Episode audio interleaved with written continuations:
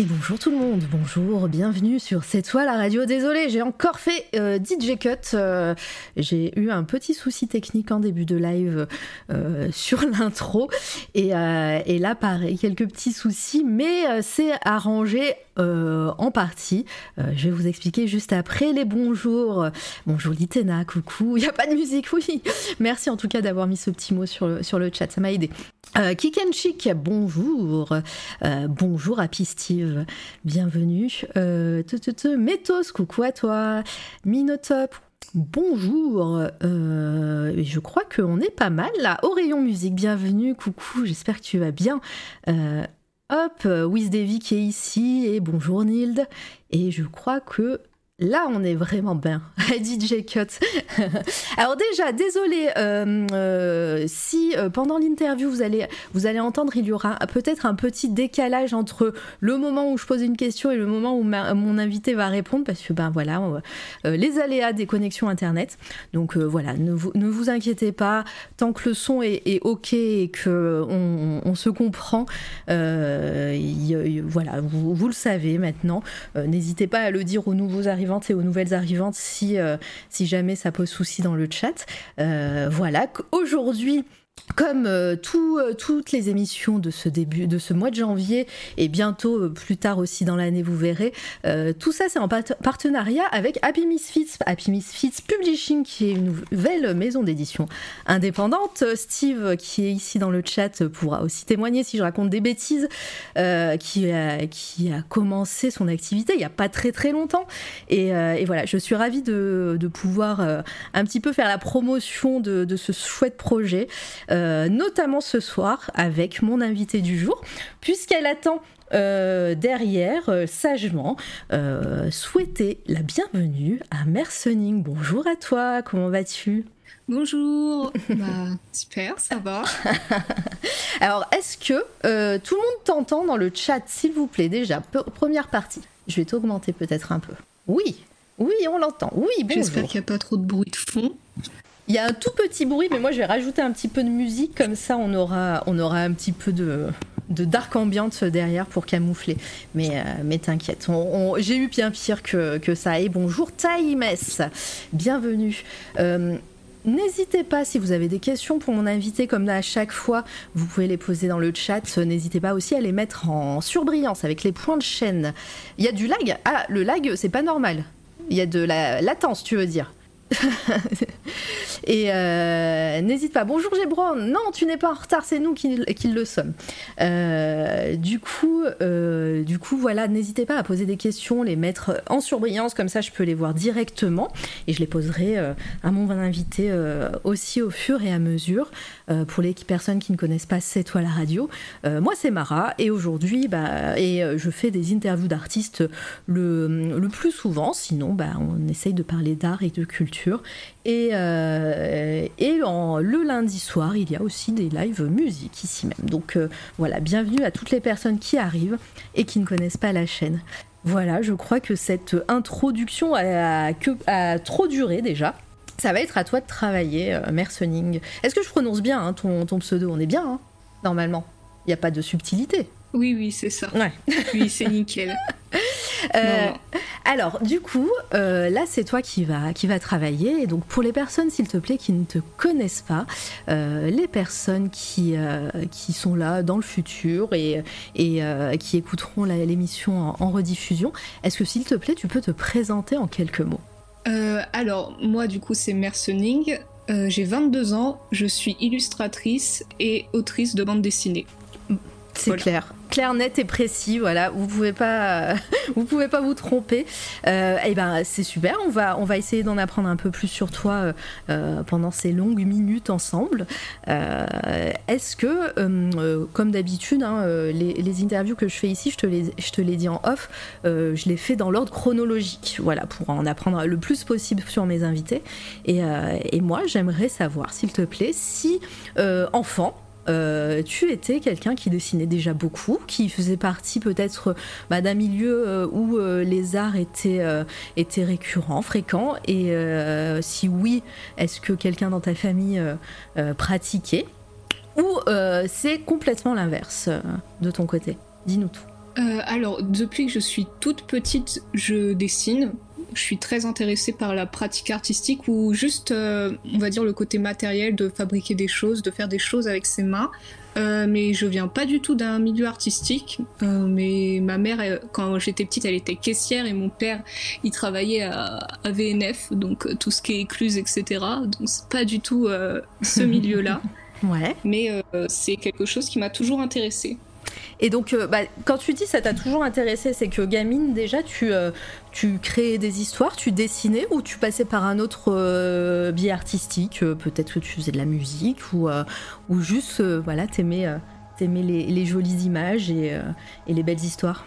Alors j'ai toujours dessiné mmh. depuis que je vraiment je suis toute petite, mais le côté créatif, parce qu'on peut dire le dessin c'est un peu artisanal, c'est pas vraiment de l'art, ça peut être artisanal, donc faire à la chaîne ou quoi. Mais non, le côté artistique est venu plus tard, j'irai mhm. vers l'adolescence, ou euh, enfin début adolescence, euh, plutôt prépubère, vers 10 ans, où euh, j'ai découvert vraiment Internet, où j'ai eu un accès à tout ça, et j'ai connu avec ce biais-là, en même temps les mangas et toute la culture qu'il y avait autour, surtout en France, où on a eu comment dire euh, le côté RP, donc euh, roleplay, où on était euh, tous les petits enfants sur Skyblog et on jouait nos personnages. Et c'est comme ça vraiment où j'ai commencé à raconter des histoires, donc en jouant avec plein de gens, etc. Ah, c'est rigolo. Bah, t'es pas la seule hein, dans le chat. On, connaît deux trois personnes qui ont fait du RP, du RP.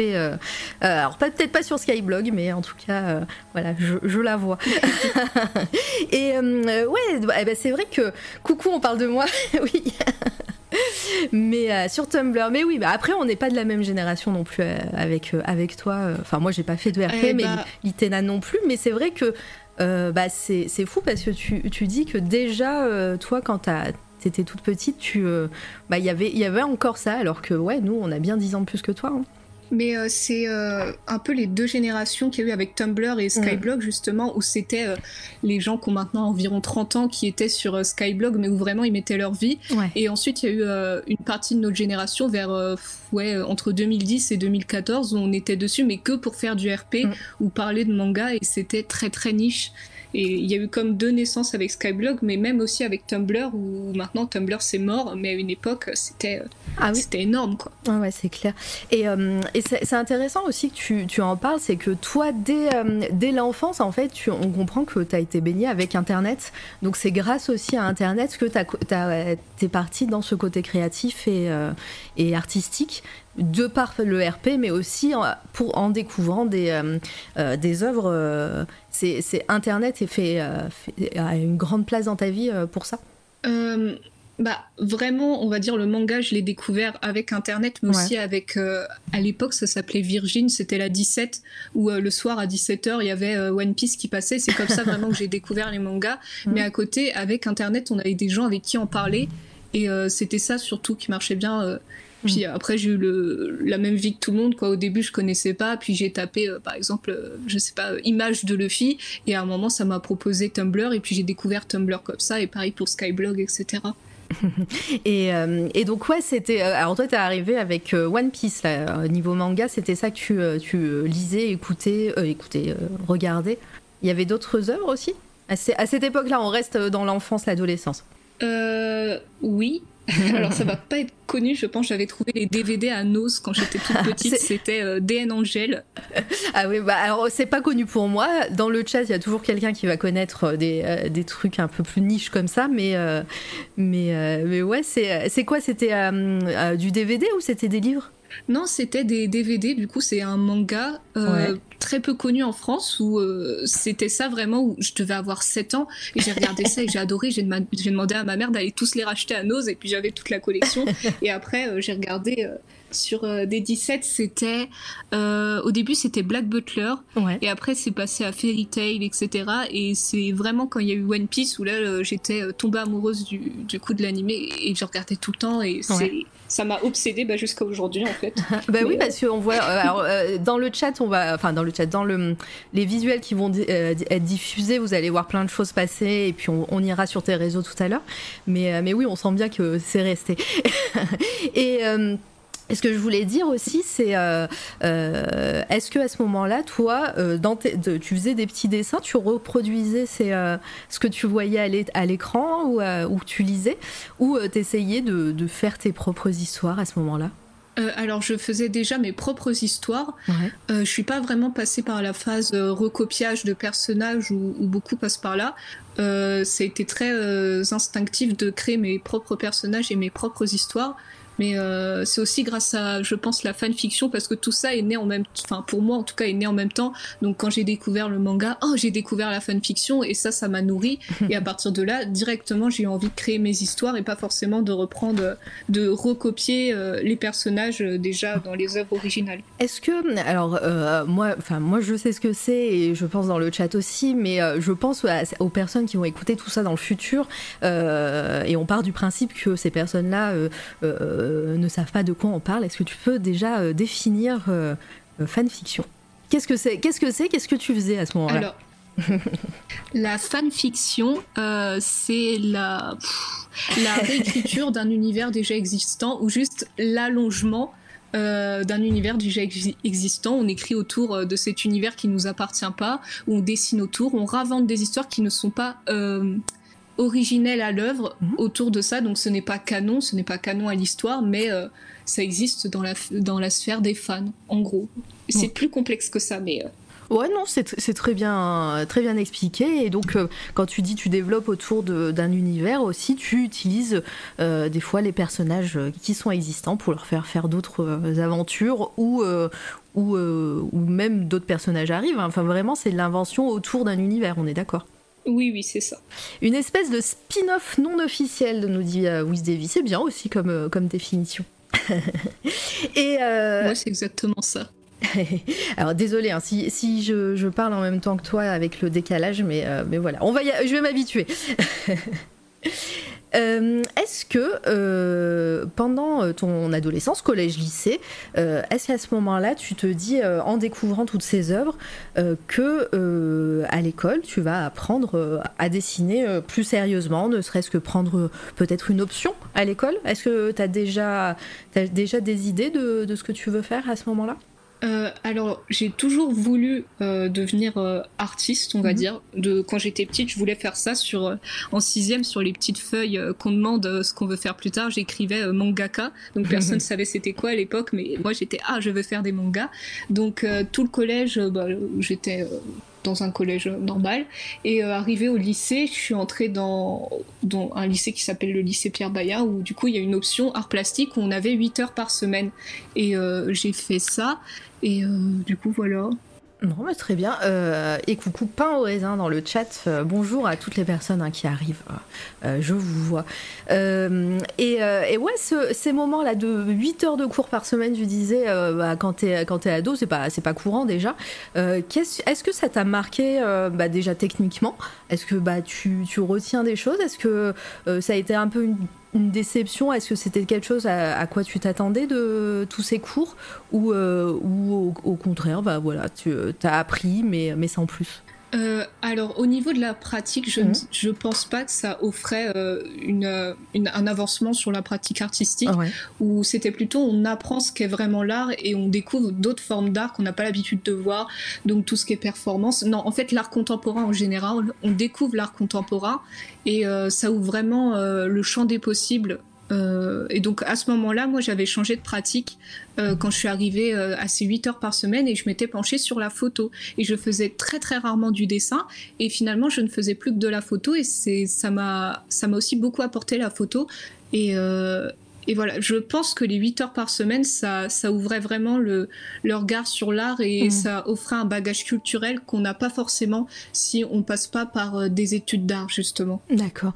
Euh, alors désolé, le, mon diaporama est en train de devenir un peu foufou. Euh, désolé s'il y a des, images qui sont pas dans le bon sens. Euh, c'est pas de ma faute. voilà, vous tournez la tête, c'est pas grave. c'est la journée des, problèmes techniques, je crois, aujourd'hui. Je, ferai en sorte que, ça s'arrange.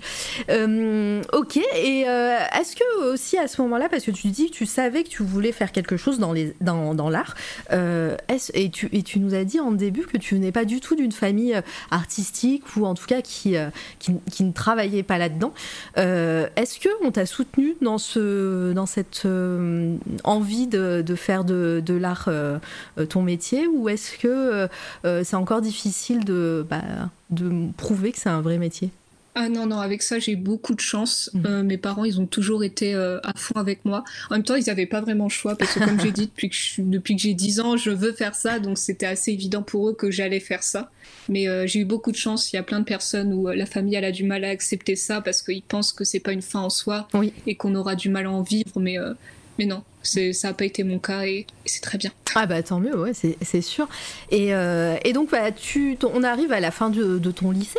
Euh, Est-ce que euh, t'as toujours été dans le coin où tu vis euh, maintenant ou, ou, justement tu, tu, tu, es parti Alors, de base, je viens de la Champagne-Ardenne. Oui. Après, pour le lycée, je suis non pour pour ma première année en études sup, je suis partie à Dunkerque pendant trois ans pour euh, du coup faire euh, bah, les beaux-arts de Dunkerque, euh, l'ESA. Oui.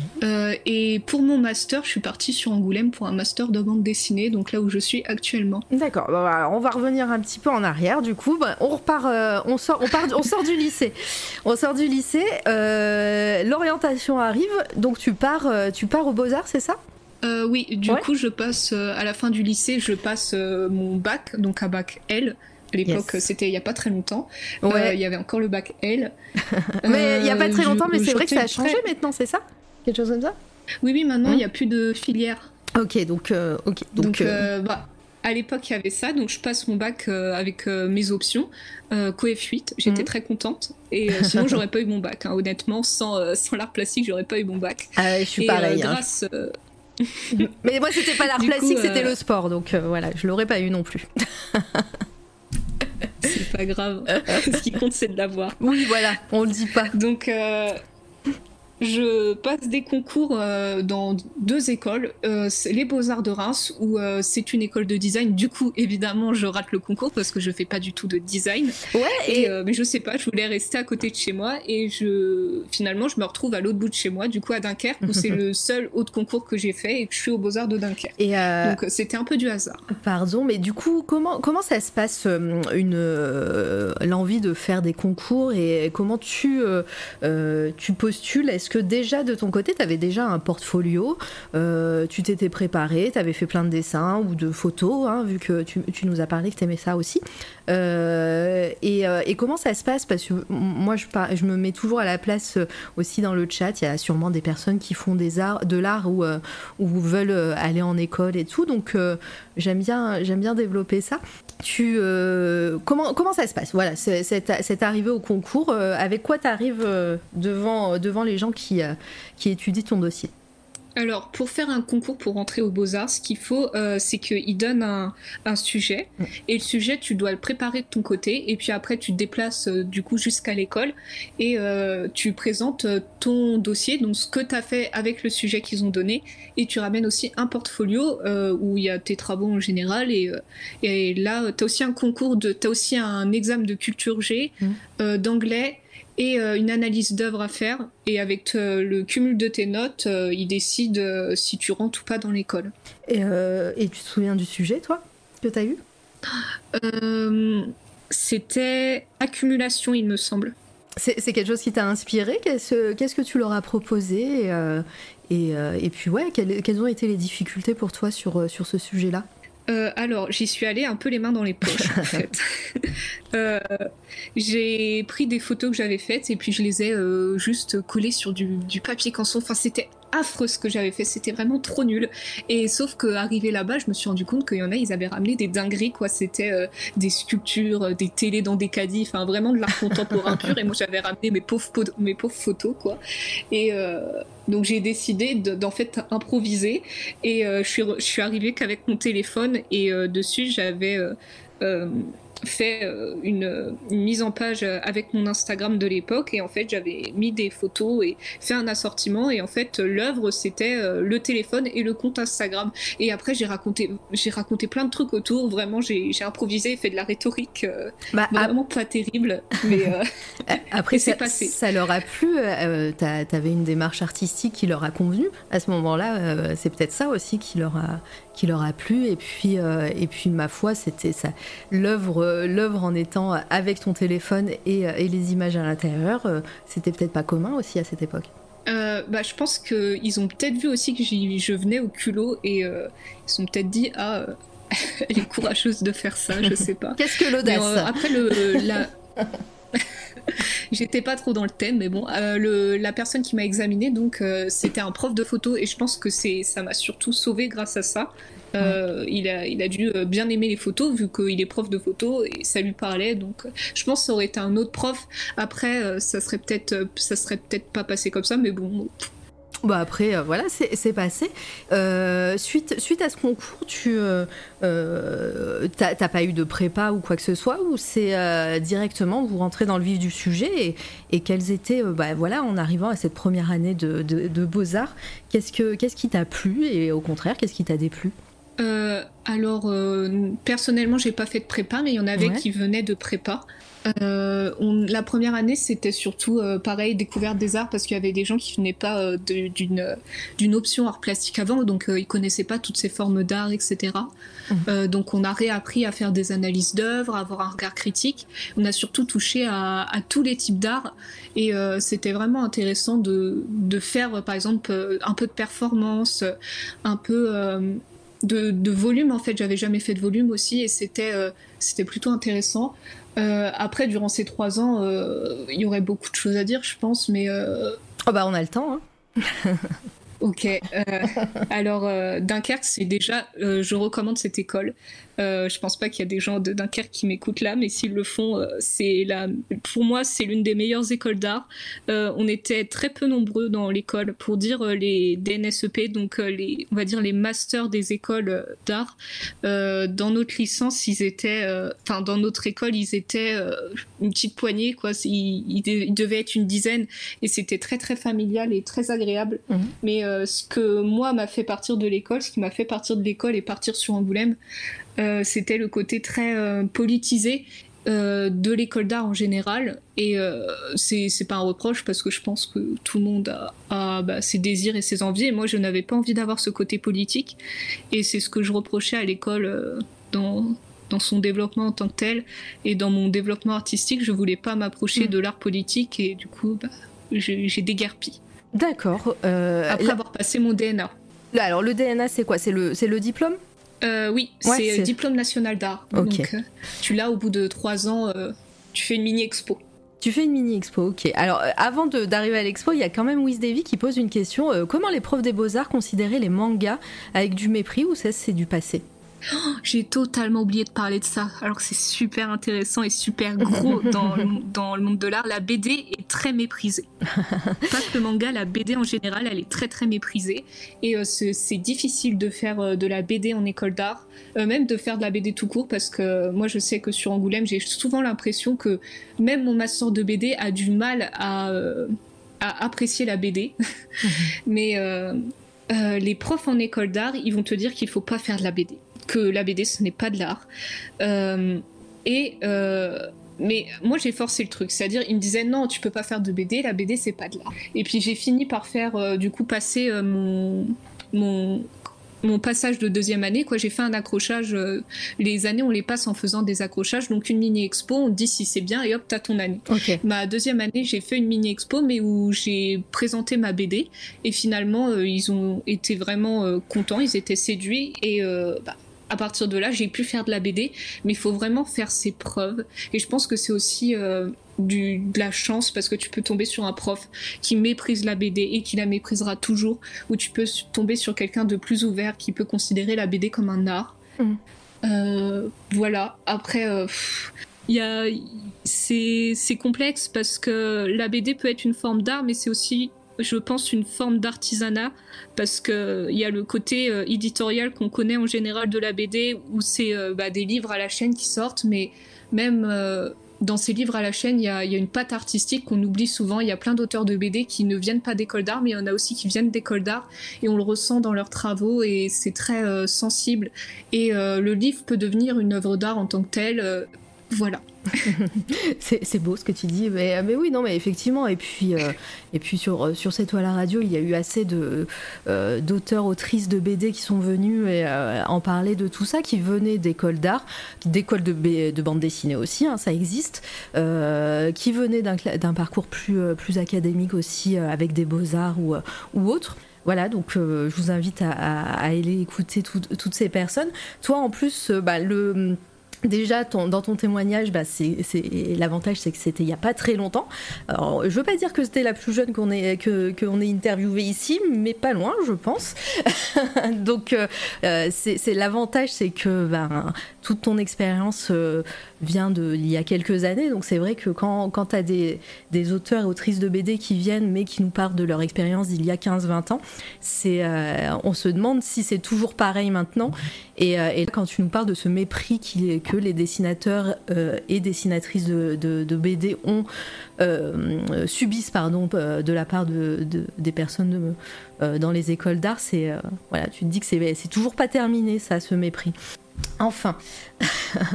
je regarde le chat en même temps. Méthos, comment ça, la BD, c'est pas de l'art? On veut les noms de ceux qui ont dit ça. Ah bah ça, c'était à Dunkerque apparemment, c'est ça? Oui, mais, mais je vais pas balancer. non. Euh, et donc, euh, ouais, tu as, as ton, euh, ton diplôme de, à Dunkerque de, de cette école d'art. Qu'est-ce que tu as présenté comme mini-expo? C'est dommage, j'ai pas envoyé de photos, mais ah bah c'était un huis clos.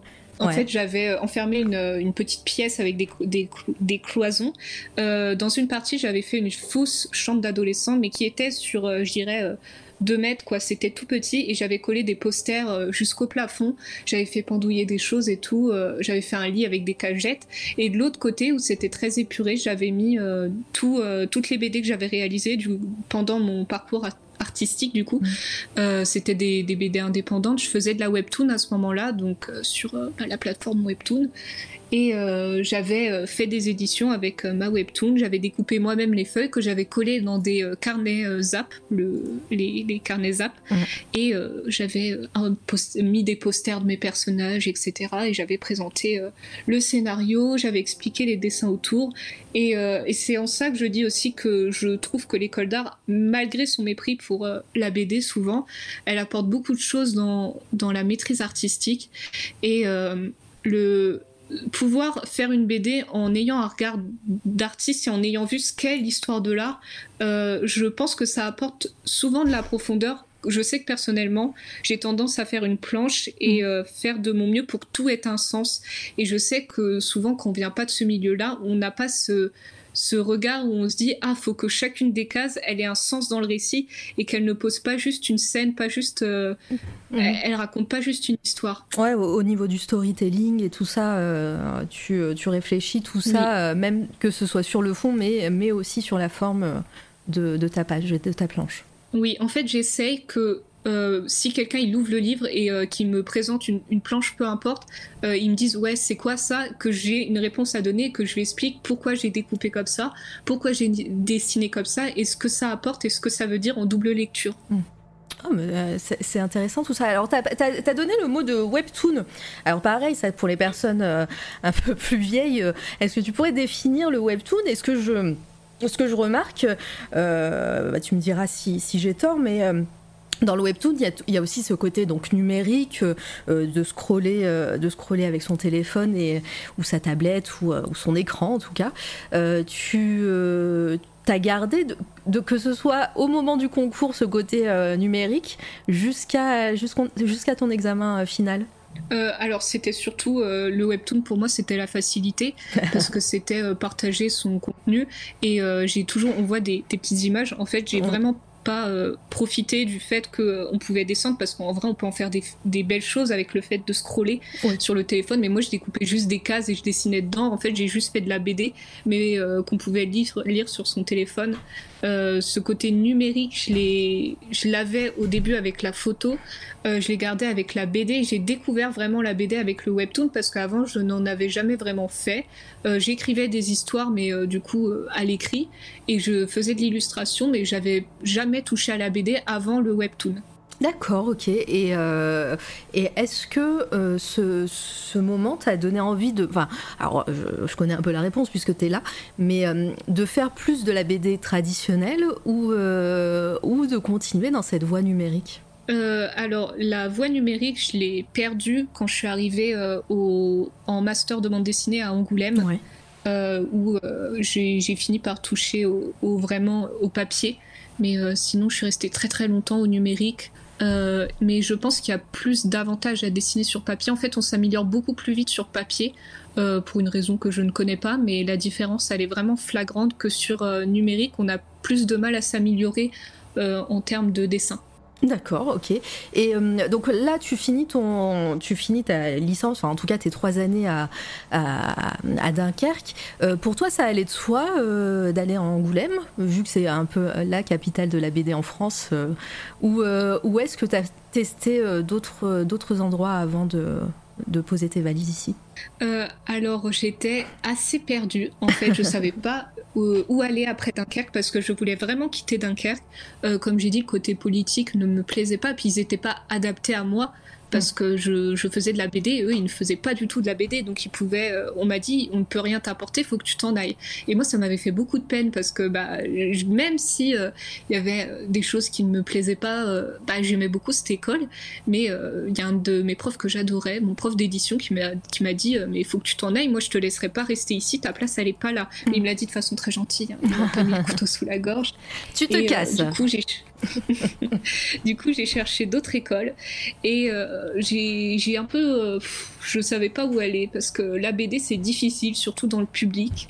Euh, les, écoles privées, il y en a, mais des écoles publiques, il n'y en a pas. En fait, il y a que Angoulême. Donc, j'ai tenté Annecy parce que juste c'était beau la ville d'Annecy. mais comme. comme l'école de Reims, de Reims c'était une école de design. Donc, bah, ils m'ont pas pris. parce que je fais de la BD et pas du design. Donc, euh, et puis j'ai tenté euh, Angoulême et j'ai été prise. Euh, Pareil, c'était un concours C'était non, un portfolio à envoyer. Ah, d'accord. envoyer un portfolio artistique de nos créations et de nos scénarios. Et qu'est-ce que tu as de tes créations Est-ce que à ce moment-là, tu as gardé ce que tu avais fait à, l'école à Dunkerque ou, ou est-ce que tu as créé exprès pour, pour cette école à Angoulême des, des choses? Euh, alors euh, non, parce que j'avais beaucoup beaucoup de pratiques. Mhm. Je sortais à, l'époque un chapitre par semaine sur Webtoon, ah donc j'ai pas eu besoin de, refaire des choses à côté. Euh, j'ai juste balancé tout ce que j'avais, j'en ai fait un joli portfolio. Alors, il y a du coup Wiz pardon, qui repose une question. C'est donc avec le webtoon que tu as fait tes armes pour savoir comment raconter entre chaque case. Attends, pour savoir comment raconter entre chaque case comme, comme ça peut l'être pour la BD. Euh, j'ai peut-être pas compris, mais peut-être que toi si. Euh, comment au final faire une planche et raconter au travers d'une case? C'est grâce au webtoon que tu as appris tout ça euh, faire de la BD, apprendre à, découper quelque chose, une, une planche et tout. C'est ça, hein, Wiz Dis-nous si c'est clair. Je pense que oui, c'est ce qu'il veut dire. alors, du coup, bah, réponds avec ça, et puis après, au pire, il, il développera. oui, ok, c'est ça. Alors oui, totalement, parce que avant la webtoon, euh, j'avais essayé euh, de, faire une petite BD, mais c'était trop trop nul. C'était vraiment moche. J'ai même pas envoyé d'extrait parce que c'est la honte. c'était, euh, je, pense encore aujourd'hui que la BD c'est la pratique la plus difficile artistiquement, parce que gérer le découpage des cases, donner un sens au dessin avec des cases, c'est extrêmement dur et il faut vraiment se faire la patte là-dessus. donc la webtoon m'a énormément apporté. C'est, j'ai dit la webtoon, mais normalement c'est le webtoon, mais je sais pas, c'est, comme, c'est comme la Covid, c'est, difficile. Dis, dis-le comme tu, comme tu le sens. Et, ouais, ça, m'a vraiment beaucoup apporté. Je pense que c'est un entraînement euh, vraiment génial pour euh, avancer euh, dans sa pratique mhm. de la bande dessinée. Après, c'est difficile de retourner au papier et de faire un découpage papier après avoir fait du webtoon. Surtout que j'avais des cases vraiment très très simples où je faisais un rectangle, deux carrés, hop, j'avais ma case. Donc, Ouais, bah tu, tu m'étonnes. Euh, et donc, euh, tu arrives à Angoulême. Euh, est-ce que c'est pas trop difficile de, poser ses valises dans une ville comme ça, en plus à l'opposé de là où tu étais tu, bah, Là, tu y es encore à Angoulême, donc ça fait deux ans, deux, trois ans? Un an? C'est un master, t'as dit Là, c'est. Ouais, du coup, là, je suis en dernière année de master. Ok. Donc, comment, comment ça s'est passé ton arrivée pour la première année? alors ça a été terrible, j'ai beaucoup pleuré. Ah ouais? Parce que, euh, comme on dit, euh, je, sais, si c'est dans les ch'tis, on dit euh, le Nord, on pleure quand on arrive et on pleure quand on part. Et bah c'est vrai. quitter Dunkerque, c'était très très dur. Parce que malgré que ça soit une ville qui est grise, qui est polluée, qui, est, qui est alcoolique, et bah c'est c'est vraiment une, une ville géniale. Et c'était une école géniale où j'étais. Et quand je suis arrivée ici, j'ai beaucoup regretté d'être partie. Euh, même si euh, Angoulême m'a beaucoup apporté, encore aujourd'hui, euh, je pense que si c'était à refaire, je ne le referais pas. Et je ne reviendrai pas à Angoulême et je resterai dans mon école à Dunkerque. D'accord, ok, donc c'est fou, mais peut-être que quand C'est un peu extrême hein, ce que je dis, mais... Ouais. mais si ça se trouve, peut-être que quand tu vas repartir d'Angoulême, tu vas regretter. et tu vas vouloir revenir. Ah bah peut-être. peut-être, je pense, peut-être que quand on, sait ce qu'on quitte, on sait pas ce qu'on gagne. Ouais, non, mais exactement. Euh, alors attends, il y a Camgui et coucou, j'espère que tu vas bien. Je, je, ne t'ai pas dit bonjour euh, tout à l'heure. Euh, hop, qui pose une question alors déjà qui, euh, qui fait un constat. J'ai une amie qui dessinait extrêmement bien, sensibilité, créativité, composition, et qui après être passée par les beaux-arts s'est retrouvée sur des projets conceptuels. Elle ne dessine plus, je trouve ça dommage qu'elle soit allée aux beaux-arts pour finir comme ça. Qu'en penses-tu? Est-ce que toi, tu as, eu ce côté-là euh, euh, On a essayé de te, de, de, te faire désapprendre des choses? Alors, je pense que ça dépend de la sensibilité de chacun. Mm. Euh, parce que dans Au Beaux-Arts, du coup, on t'apprend tous les styles d'art et on t'apprend l'art conceptuel, on t'apprend euh, l'art que euh, on ne comprend pas forcément et que si on n'est pas artiste, et eh bah, bah l'art c'est un peu élitiste en fait. Donc mm. une grande partie de l'art, c'est si t'es pas artiste, tu ne la comprends pas.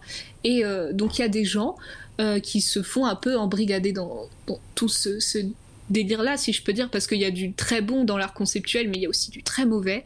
Et euh, c'est très souvent que tu arrives en école d'art en te disant Oh, moi, ce que j'aime, c'est la peinture à l'huile. Et euh, que tu sors de l'école d'art et ce que t'aimes, euh, et ben c'est par exemple.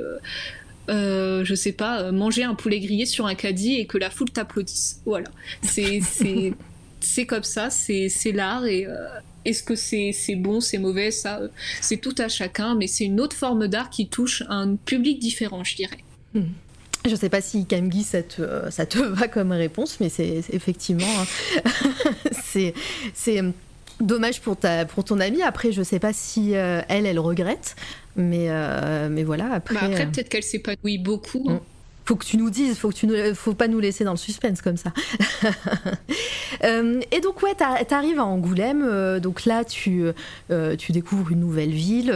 comment se passent les cours? Qu'est-ce qu'on t'apprend concrètement bah, dans ta technique de dessin, dans ton peut-être ton découpage de, de, en BD et tout Est-ce que est-ce que t'as appris des choses que tu ne savais pas déjà avec le webtoon que tu pratiques depuis quelques années maintenant, enfin que tu pratiquais?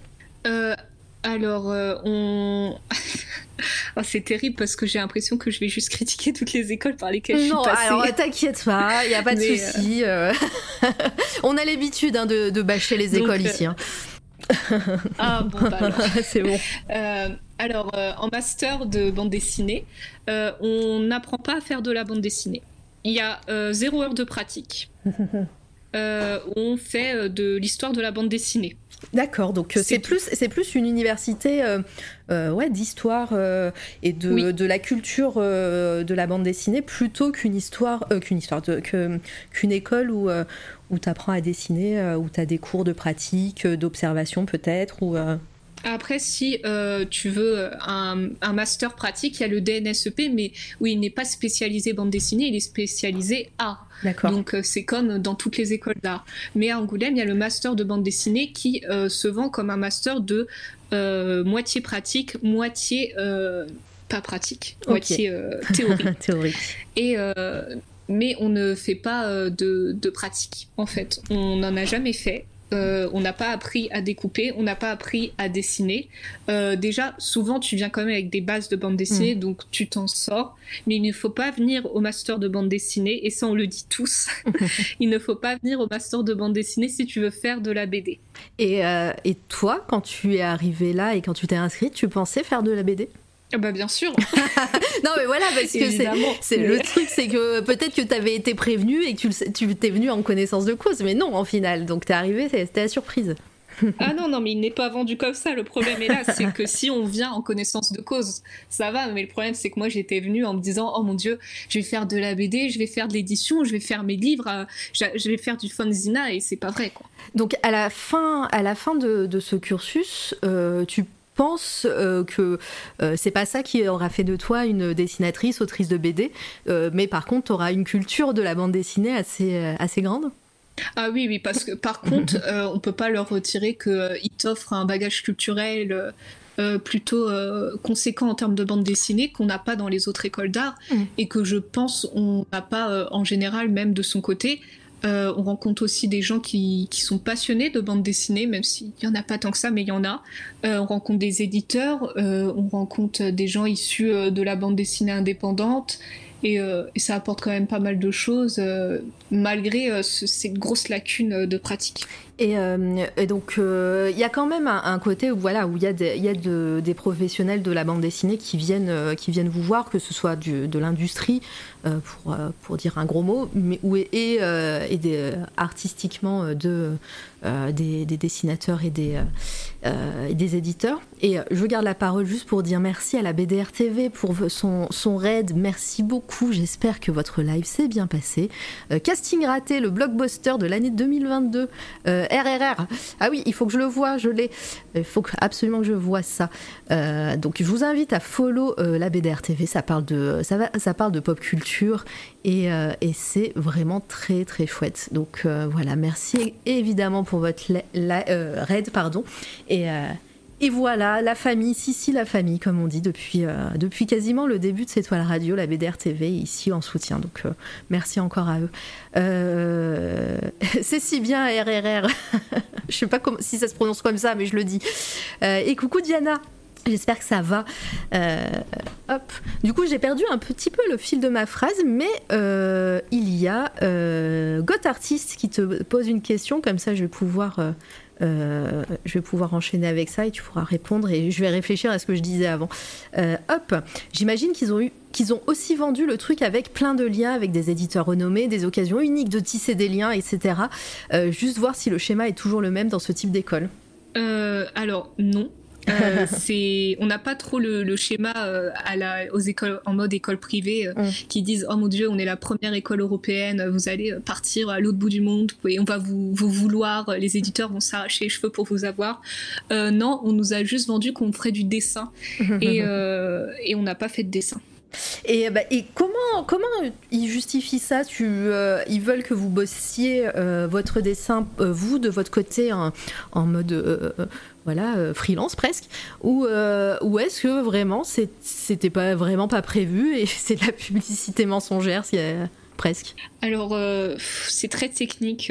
L'école d'Angoulême, elle, est, mm. elle est un peu en, déficit, on va dire. Là, on a des, des manifs partout avec les étudiants. Euh, le, normalement, le, pendant le festival d'Angoulême, en fait, les, les, étudiants peuvent exposer. Et là, euh, on nous l'avait retiré, ça, en fait. Ah, ok. Et euh, finalement, on nous l'a remis au dernier moment. Là, il y a quelques jours, j'ai reçu un mail qui disait Oh, alors vous exposez, alors qu'il nous avait dit non. Enfin, c'est plein de, de, rebondissements de situations comme ça. Et en fait, le master est entre l'université de Poitiers et, euh, et l'école d'Angoulême, on est mélangé entre les deux. Mmh. Et du coup, on a des profs de l'université et des profs euh, d'Angoulême. Mais euh, en tant que. C'est comme si on était un enfant de divorcé et euh, finalement, personne ne s'occupe de nous. Ah oui, d'accord. Ouais, je, je, vois bien. Donc, non, mais de toute façon. Après, tu disais qu'Angoulême, c'était une école publique et tout. Donc. on sait mmh. aussi dans, dans, quel état est, est, les universités en France. Hein, donc voilà, euh, soutien, aux étudiants d'Angoulême et aux étudiants en général. Euh, d'ailleurs, c'était jour de grève aujourd'hui. Euh, voilà, gros soutien. Et, et, donc là, tu es, tu es entre ta première et ta deuxième année, donc. dès en deuxième année, pardon, c'est ta, ta, dernière année. on te demande quoi en fin de cursus Est-ce que c'est des partiels et au final c'est que de la théorie ou il y a quand même un, bah, peut-être une mini expo à faire? Bah, j'ai juste un mémoire en fait, en fait à faire. D'accord, donc un master, euh, enfin de la théorie euh, mémoire. Et c'est quoi master ton... master. Voilà, un vrai master. Euh, c'est quoi ton sujet de mémoire? Euh, je travaille sur les doujinshi pour filles autour de One Piece, donc la fanfiction dessinée autour du manga One Piece. J'ai suivi le même chemin depuis que j'ai 10 ans. Et me voilà encore à travailler sur ça. Voilà, une boucle qui va se boucler avec un bac plus 5. alors du coup, il y a Kamgi qui hop, qui développe son propos de tout à l'heure. Euh, hop. Je ne dis pas que l'art conceptuel ou toute forme d'art est moins intéressant que le dessin, c'est juste que pour passer des années, il faut, il faut faire de tout, quitte à sacrifier des compétences déjà acquises. C'est bien de déconstruire. C'est bien de déconstruire, mais c'est dommage que les talents bruts ne soient pas encouragés dans leur spécialité. Bah surtout si c'est quelque chose qui, qui elles aiment euh, euh, à faire, quoi. Donc euh, c'est vraiment ouais c'est dommage et j'ai l'impression, pareil, quand tu parlais de, de mépris, par exemple, des, des, artistes de bande dessinée dans les écoles, voilà, de ne pas encourager des élèves qui aimeraient en faire ou qui, euh, ou qui aimeraient se spécialiser dans ça, plutôt euh, que, les, euh, que de leur désapprendre à faire quelque chose. Quoi. Euh, ouais, mais je suis, je suis d'accord avec, avec tout ce mm. qu'il dit. Enfin, c'est je, je sais pas trop quoi en dire parce qu'en même temps, j'ai pas envie d'être méprisante avec les écoles d'art parce qu'elles m'ont vraiment apporté beaucoup. Mmh. Et euh, mais je pense que c'est un type de public spécifique et que euh, moi, j'ai pas été le public visé et qu'il y a sûrement des personnes qui n'ont pas été le public visé aussi. Mais euh, c'est quand même un, un gros cadeau culturel que ça nous offre. Et, euh, et oui, c'est dommage que ça n'encourage pas dans des spécialités, mais je pense que c'est aussi un, on va dire, un effet de groupe qu'il y a dans les écoles d'art, où avant les écoles d'art c'était très, euh, bon, après on remonte aux années 80, il y avait encore euh, évidemment tout, tout ce qui est art de je sais plus ce terme, on va dire, euh, art de la performance ou du happening, mmh. où tu pouvais euh, ne pas manger pendant trois jours, mais tout ça, ça existait du coup même dans les années 80 et les années 60. Mais avant, euh, les écoles d'art, c'était très élitiste et c'était, euh, euh, bah, c'est toujours très élitiste, mais c'était la pratique en tant que telle, le beau, le bienfait, ou, ou, le beau mais déconstruit. Et maintenant, c'est accessible un peu plus à tous, même si c'est quand même à une catégorie de, de personnes qui viennent souvent d'une classe supérieure. Et finalement, l'art conceptuel euh, et l'art euh, l'art euh, contemporain, c'est devenu euh, la nouvelle forme d'art de l'élite, je pense. Ouais. D'accord, ouais, ouais bah, je me suis perdue dans mon propos. Mais... Non, mais c'était très bien, très construit, très compréhensif en tout cas. Après, voilà, c'est aussi ton point de vue, euh, et, euh, et c'est vrai que bah, on, on peut pas empêcher. Enfin, il y a, y a, toujours ce côté élitiste dans les arts que qu'on a et un peu condescendant aussi qu'on peut retrouver sur chez, chez certains euh, artistes ou, ou même euh, euh, industrie, on va dire, euh, sans, sans, sans dire trop de, de choses, mais, euh, mais voilà, mais je peux, je peux comprendre tout ce que tu as dit. et donc, toi, à, à, de ton côté, vu que tu ne dessines pas à l'école, comment ça se passe pour, pour ton dessin, de, ta technique? Qu'est-ce que tu fais en même temps que tes cours, en parallèle pour toi, ou, ou même pour, pour gagner un petit peu ta vie avec, avec l'école? Euh, alors, euh, je. je, vais en cours, mais à côté, euh, je dessine toujours. Je dessine tous les jours. Et en fait, là, en ce moment, je bosse beaucoup sur du coup le doujinshi, donc la fanfiction. J'avance, je, je, fais des travaux autour de ça. Je fais des fan art, je fais euh, du coup, euh, j'écris, j'illustre. Et à côté aussi, euh, bah, du coup, je travaille avec Steve, qui est sûrement encore dans le chat. Et, et, là, j'ai illustré sa bande dessinée. Mais on, va, on va en parler tout doucement. On va arriver là à tes projets, que ce soit ton actu et tes projets futurs. Donc, de ce côté-là, comment. Bah, on, va parler un petit peu de votre histoire et votre rencontre avec Steve et, et Misfits, Happy Misfits je vais y arriver. Happy Misfits euh, Publishing. Euh, toujours pas dire, écoute, la BD, c'est pas de l'art du début du stream. ah bah ça, euh, et encore, tu vas en entendre beaucoup hein, dans, les, dans les interviews à chaque fois où on entend des dingueries avec les, les artistes ici qui, qui partent de l'école et qui nous parlent de l'école à chaque fois. Entre les profs qui te disent que t'es nul et, et, que la BD, c'est pas de l'art je pense que c'est une, grosse part de l'art aussi de, toujours la de toujours critiquer l'art et, de mm. la remettre en question. Je pense pas que c'est un problème en soi parce que ça a toujours été et je pense que ça apporte beaucoup, tu sais, dans le, le changement en soi de l'art et, les renouvellements. C'est toujours euh, les gens ils, n'aiment pas l'art et ils trouvent que l'art c'est méchant et hop on passe à une autre étape où sûrement les futurs artistes il y aura une partie qui seront euh, euh, qui feront de la BD, qui seront fans du beau et qui feront pas de l'art conceptuel et au final on sera aussi élitiste à nos tour et on dira ah oui mais c'est art conceptuel mais qu'est-ce que c'est nul et finalement c'est un cercle sans fin quoi. Oui et puis euh, et puis voilà après c'est euh, il y a aussi euh, il y a aussi des comment dire des je sais, je sais pas comment, maintenant on appelle ça du gatekeeping un petit peu des personnes qui pensent voilà qui veulent garder leur leur leur art et, et les, les passe-temps et les choses et les thèmes qui veulent qui, ils veulent pas que ça s'ouvre à d'autres personnes. Enfin voilà je, je m'exprime très mal parce que je commence à fatiguer de ma, de ma semaine mais mais voilà je me comprends. Ah Camgui qui nous qui nous dit je me souviens que j'en ai pas j'ai passé le concours d'entrée des beaux arts de Montpellier en présentant mon oral. Un membre du jury m'a dit que je n'avais pas ma place chez eux, déjà sympa, et que je devais me diriger vers le graphisme, sous-entendu la com, alors qu'il y a une section design graphique. J'ai pas compris, je crois que j'ai toujours pas compris d'ailleurs. Est-ce que tu peux nous dire quel genre de profils sont recherchés en concours? Comment Parce que toi, tu es euh, euh, arrivé euh, avec ton projet et, ta, et, ton, et ton intention artistique avec bah, ce, compte Instagram et, et, aussi tes BD et tout. Est-ce que tu penses qu'il y a. Moi, je vais compléter un petit peu la question de, de Kamgi. Est-ce que tu penses qu'il y a aussi ben, une part de chance et de. Et de comment dire de de, de, qualité oratoire, disons. Si tu arrives à bien te vendre, il euh, euh, y, a, de grandes chances que tu euh, que arrives à rentrer dans une, une école ou un concours. Ah oui, oui, tout à fait. De toute façon, l'art, il y a une grosse part de, euh, de rhétorique. Si tu mm. convaincs les personnes en face de toi que ce que tu fais en vaut la peine, ils seront certains que ce que tu fais en vaut la peine. Et, euh, et c'est en ça aussi l'art contemporain, c'est le propos bien avant l'œuvre en, tant que telle. Après, c'est en train de changer, mais à un moment, c'était vraiment ça. Et je pense que pour entrer dans une école d'art, il faut avoir ce propos et avoir aussi euh, confiance. Faut jamais dénigrer ce que tu fais. Et si quelqu'un te dit que euh, ton travail il est mauvais, faut lui prouver que non, ton travail il est pas mauvais. Il n'a pas compris ce que tu voulais dire. Et que ça soit vrai ou pas vrai, c'est pas grave. Tu improvises. Il faut jamais euh, se laisser démonter par pour un concours ou, ou par les profs. Après, moi, c'est ce que j'ai fait et ce que, ce que j'ai toujours défendu, c'est si on veut pas de moi, bah il y aura quelqu'un qui voudra ma place ailleurs et tant pis. Il y a, quelqu'un qui me voudra ailleurs et puis tant pis.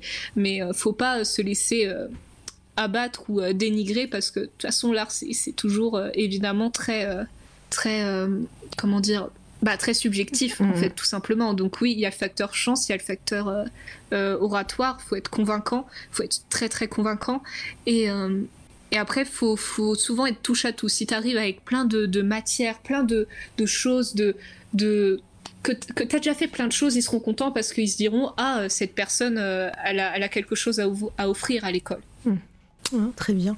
Euh, Litena, perso, je dirais que la chance joue beaucoup. Si un seul des membres du jury a un bon film sur toi, ça change tout. Et d'après mon expérience au théâtre, t'as pas deux fois le même jury. Oui, aussi. Ah oui, oui. Ah oui, tout à fait. Hein. la chance, elle joue beaucoup, mais c'est faut convaincre. En fait, c'est presque un peu de la politique au fond. Mm. Ah bah oui, oui, tu disais que tu avais quitté parce que t'aimais pas ce côté politique, mais moi je, je, plus sois le, le, fait de dire que tout est politique hein, dans, dans, tout ce qu'on fait, et en particulier dans l'art. Donc j'ai peur, euh, ma pauvre, que tu as, essayé de fuir ça, mais que tu vas devoir euh, jouer avec aussi. Ah oui, sûrement. Mais après, euh, ce que j'ai fui, c'est surtout qu'on revendique mon travail comme politique et qu'on me demande d'en faire une chose politique.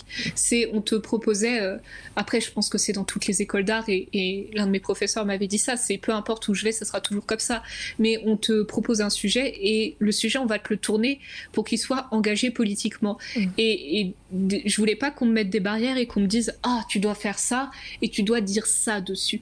Et, et et j'avais envie de faire en fait juste ce que je voulais et qu'on ne me demande pas de, de, défendre une idéologie quelconque, même si j'étais tout à fait d'accord avec celle-ci. Mhm. Je, je, partais du principe que c'était pas mon travail et c'était pas ce que j'avais envie. Euh, j'avais pas envie que mon cheminement de pensée et que mes valeurs soient mon travail. J'avais envie que mon travail soit euh, l'art en tant que tel.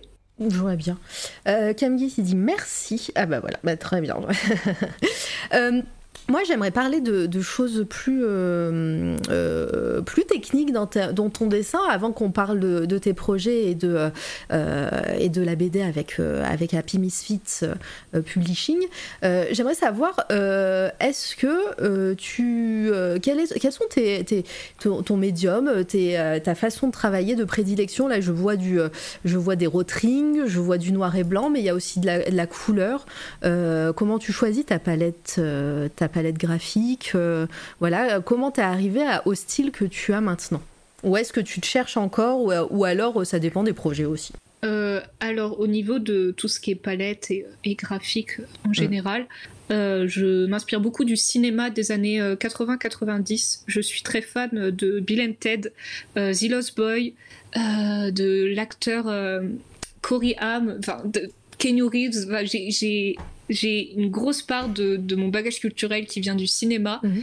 euh, de ces années-là, ou, même du cinéma un peu nanardesque comme ça, qui finalement, avec du recul, c'était pas terrible. Tous les, genres de téléfilms qu'il y a eu avec, bah, du coup, Kenny Reeves, avec Kiefer Sutherland, et, je, trouve que ces, films-là et tout cet univers-là qu'il y a eu avec les comics qui sortaient avec les licences de Bill and Ted, il y a eu un tas de comics comme ça, ils sont très inspirants, en tout cas pour moi, euh, de voir euh, ce, côté euh, pas vraiment pris au sérieux et aussi le découpage qui était fait avec le cinéma et les couleurs qu'il y avait à cette époque. je pense particulièrement à, c'est l'un de mes films préférés, The Lost Boy, du mm. coup de... Ah mince, j'ai oublié le, oh, bah, réalisateur. Quelqu'un va le trouver. attends, sinon moi je regarde vite fait sur internet. Génération perdue. quelqu'un. Joël Schumacher. Oui, Joël Schumacher, c'est ça. Euh, mhm. C'est euh, un très très beau film qui est une métaphore euh, du sida, en fait, mhm. qui du coup saisissait dans ces années-là. Faut savoir que bah, maintenant il est mort, Joël Schumacher, mais il était homosexuel et grâce à ses films, il mettait une tension en fait et homo-érotique, mais où c'était vraiment sous-jacent et en sous-couche. Et c'est très inspirant pour moi tout ce cinéma-là qui a été fait. Il y a aussi My One Private Ideo de Gus Van Sant, qui est une mhm. grosse inspiration pour moi. Euh, puis voilà. Et puis One Piece. Euh, je, je aussi. Et One Piece qui est. Euh, mais ça, c'est c'est tout. C'est mon cerveau, quoi. Je, ne tourne qu'à One Piece, mais j'ai aussi d'autres inspirations. Quand tu, quand tu, tu mets de la couleur, tu, par, tu passes par l'aquarelle, tu passes par un autre, par d'autres techniques? Alors, ça dépend. Je touche à peu près à toutes les pratiques. souvent, je fais de la. Pour les couleurs, j'utilise le crayon de papier. Euh, le crayon couleur, pardon, euh, et euh, la, la, la gouache et un peu la peinture à l'huile aussi. en fait, j'utilise un peu tout. J'ai pas de, de, truc particulier. Et, est-ce que, alors, je reviens un petit peu à l'école parce que ça va me faire un petit un lien avec avec la BD dont on va parler juste après. est-ce que à l'école, tu disais qu'on qu t'apprenait surtout de la théorie, l'histoire de la BD.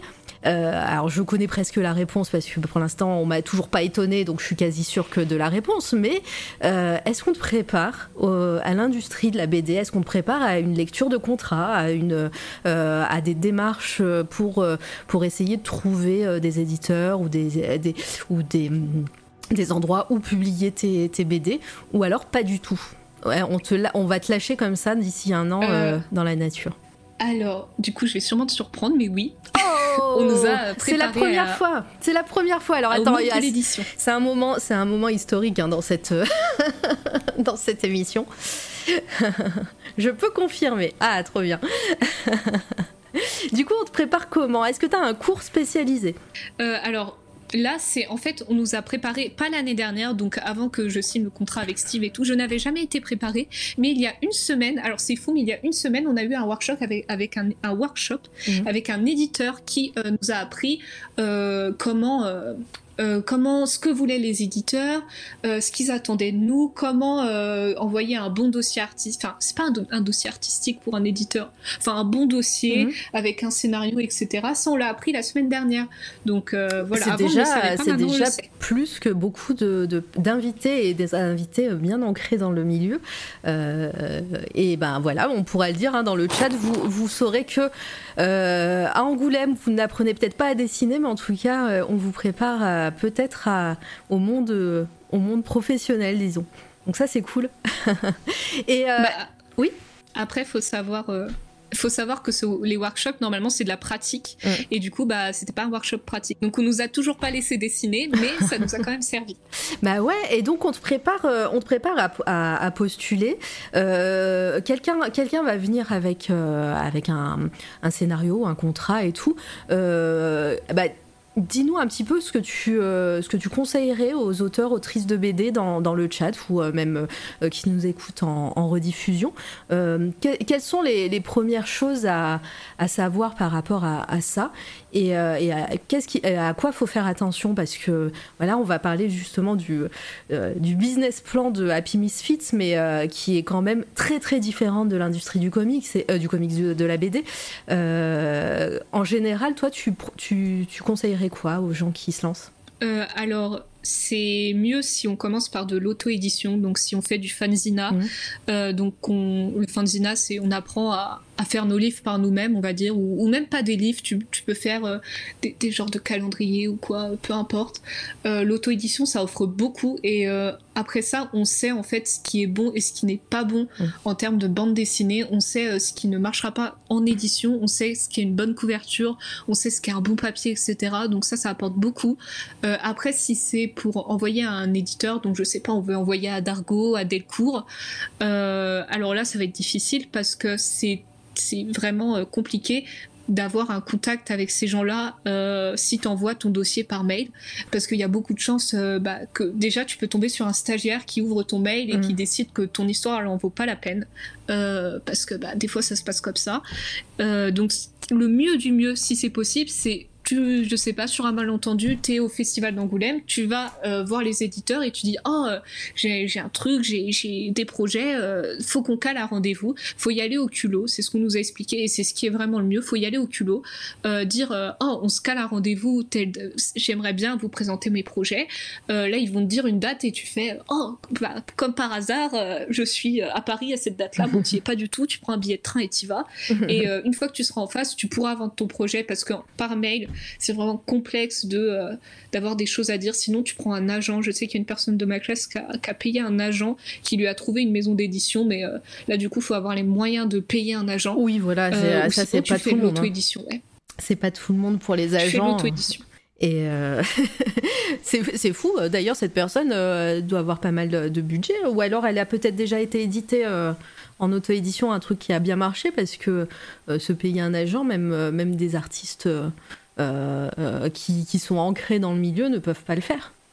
Euh, bah, après, elle était dans une école privée, il me semble, avant, donc je pense qu'elle a les moyens de passe. Voilà. Mais, mais en tout cas, ça lui a servi. Bah, elle n'a pas fini chez Delcourt ou chez Dargo, mais elle a fini dans une petite maison d'édition quand même, mais c'est pas mal. Ouais, bah, tu m'étonnes. tu m'étonnes. Euh, euh, sinon, bah, voilà, comment, ça s'est passé bah, votre prise de contact avec, Steve et Happy Misfits Est-ce que bah, déjà tu t'attendais à recevoir un, petit message Est-ce que. Parle-nous un petit peu aussi du projet. C'est quoi la BD Pareil, hein, Steve, dans le, dans le chat, n'hésite pas à développer si tu veux, sachant que il viendra parler de, de, la maison d'édition un peu plus tard dans l'année aussi. Euh, mais, euh, mais voilà, ce, qu'est-ce qui, qu'est-ce qui va sortir là bientôt? Euh, alors, du coup, je commence par la prise de, contact. Il n'y a rien de, très romanesque. Hein. C'est juste qu'il y avait une, une, amie à moi qui m'a parlé d'un, éditeur qui cherchait des dessinateurs, des dessinateurs oui. Et du coup, j'ai juste envoyé un message sur Facebook et puis, puis il m'a dit mais, mais oui, Allez, du coup, j'étais contente et, et voilà. et euh, ce qui, ou après, il m'a envoyé le scénario. Non, il m'a pas envoyé le scénario aussi. Oh, je m'en souviens plus. Je suis désolée, je suis un peu per... ouais, perdue avec ça. Il s'est passé plein de choses euh, très vite, mais euh, bah, le scénario. Euh, surtout de sources sûres, ça s'est fait très rapidement justement parce que parce que là, dans pas longtemps, il y a l'échéance du festival d'Angoulême où euh, vous y serez avec, euh, avec Steve et, la maison d'édition. On s'est fait un call rapidement, voilà. Euh, oui, c'est ça. Et, et donc, vous allez présenter, bah, déjà, il va avoir la BD qui sera, qui sera sur place. Je t'ai présenté le scénar, ça t'a parlé, tu m'as présenté ton projet suivant, voilà. Donc euh, nickel. Et tu m'as parlé d'Angoulême. Bah, il en parle vraiment beaucoup, beaucoup Et boum. et boum, voilà, ça a fait les chocs à pic euh, pour les plus vieux.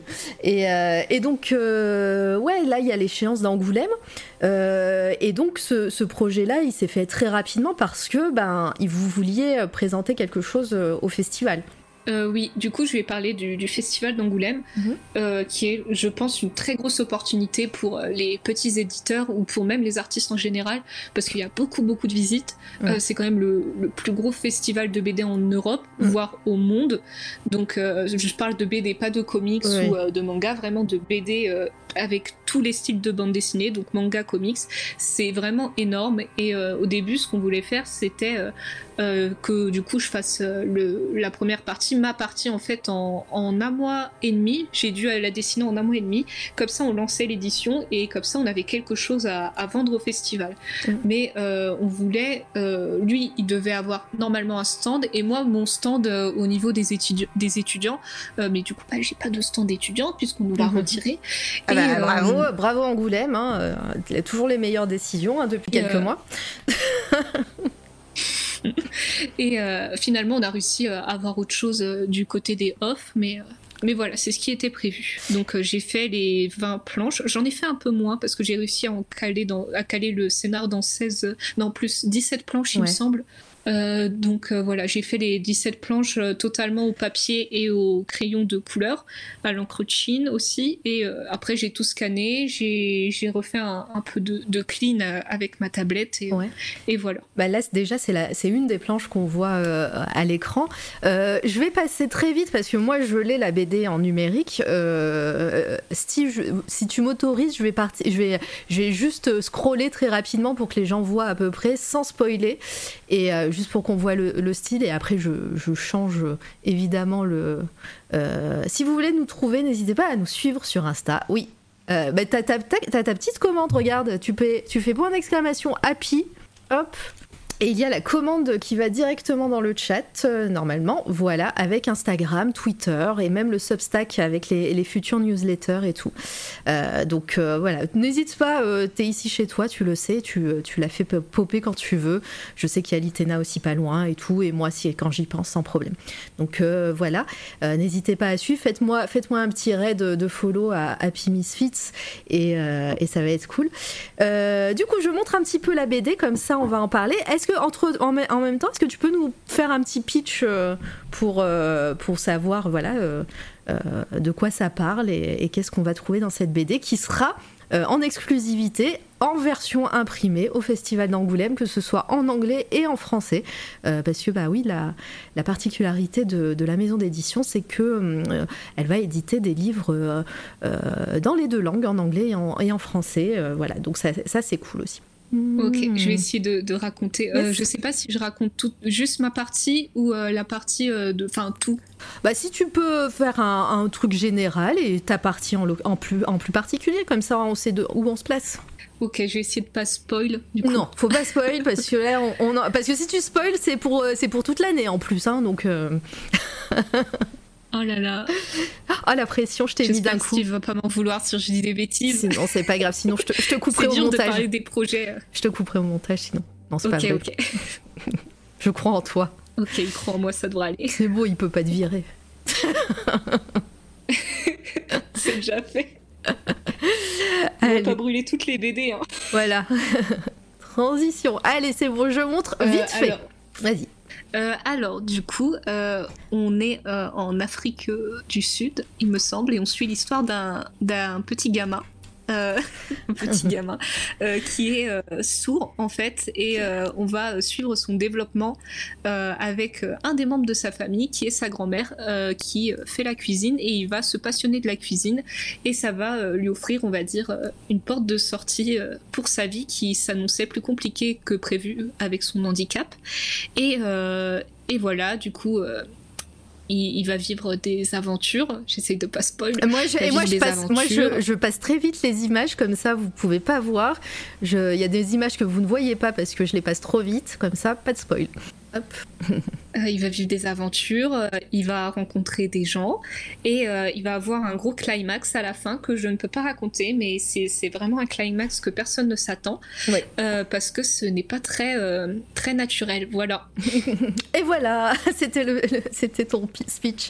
Qu'est-ce que tu as aimé dans, dans l'histoire que, que Steve t'a proposé? Parce que voilà, Steve est le, le, le rédacteur en chef, j'allais dire, le le- l'éditeur hein, qui, qui a créé la maison d'édition et tout.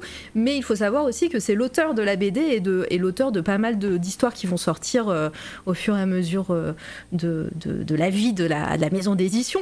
Donc euh, j'imagine que toi tu lui as proposé ce projet et, lui après est venu avec un scénario. Est-ce que est-ce qu'il t'a plu direct? Est-ce que comment s'est passée la collaboration entre alors pas pas entre, entre Steve éditeur et toi, mais entre Steve auteur et toi?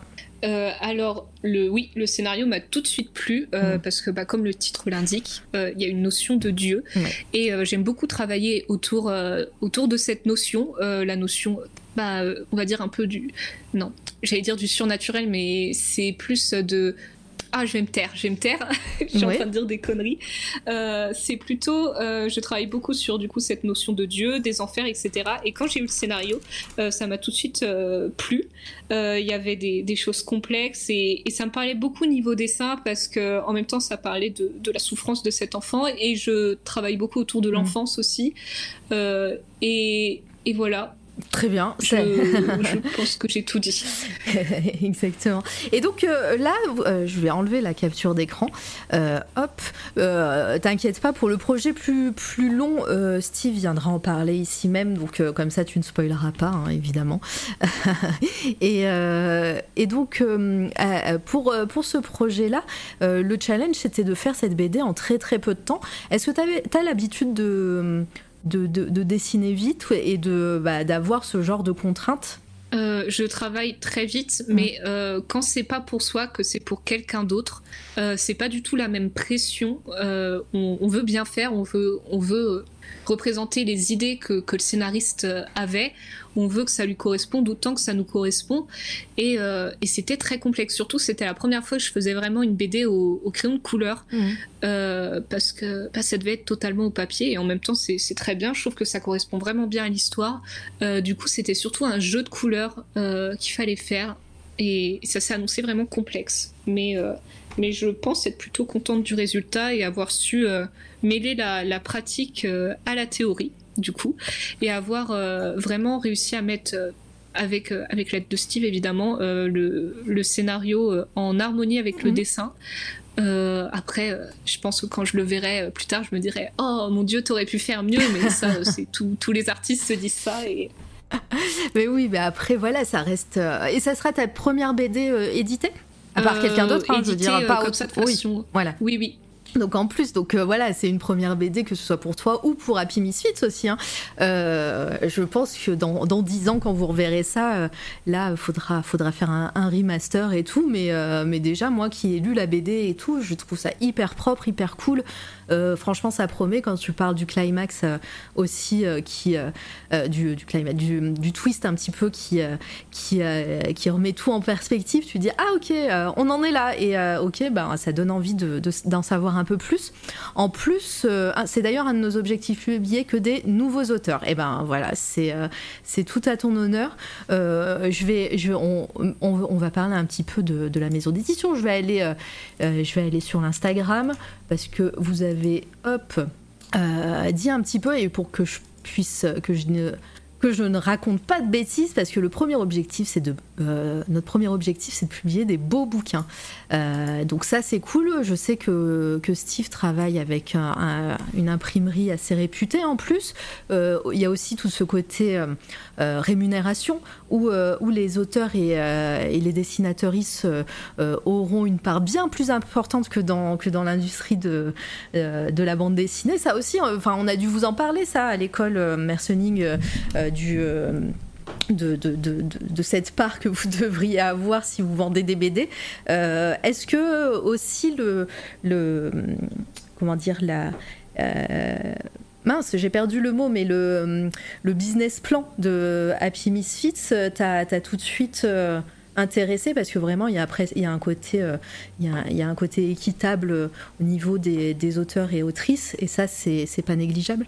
Euh, alors euh, oui, totalement. Euh, ça, je l'ai appris un peu plus tard. Par contre, je pense que c'était quand, quand, on était en appel où j'ai vraiment su les pourcentages.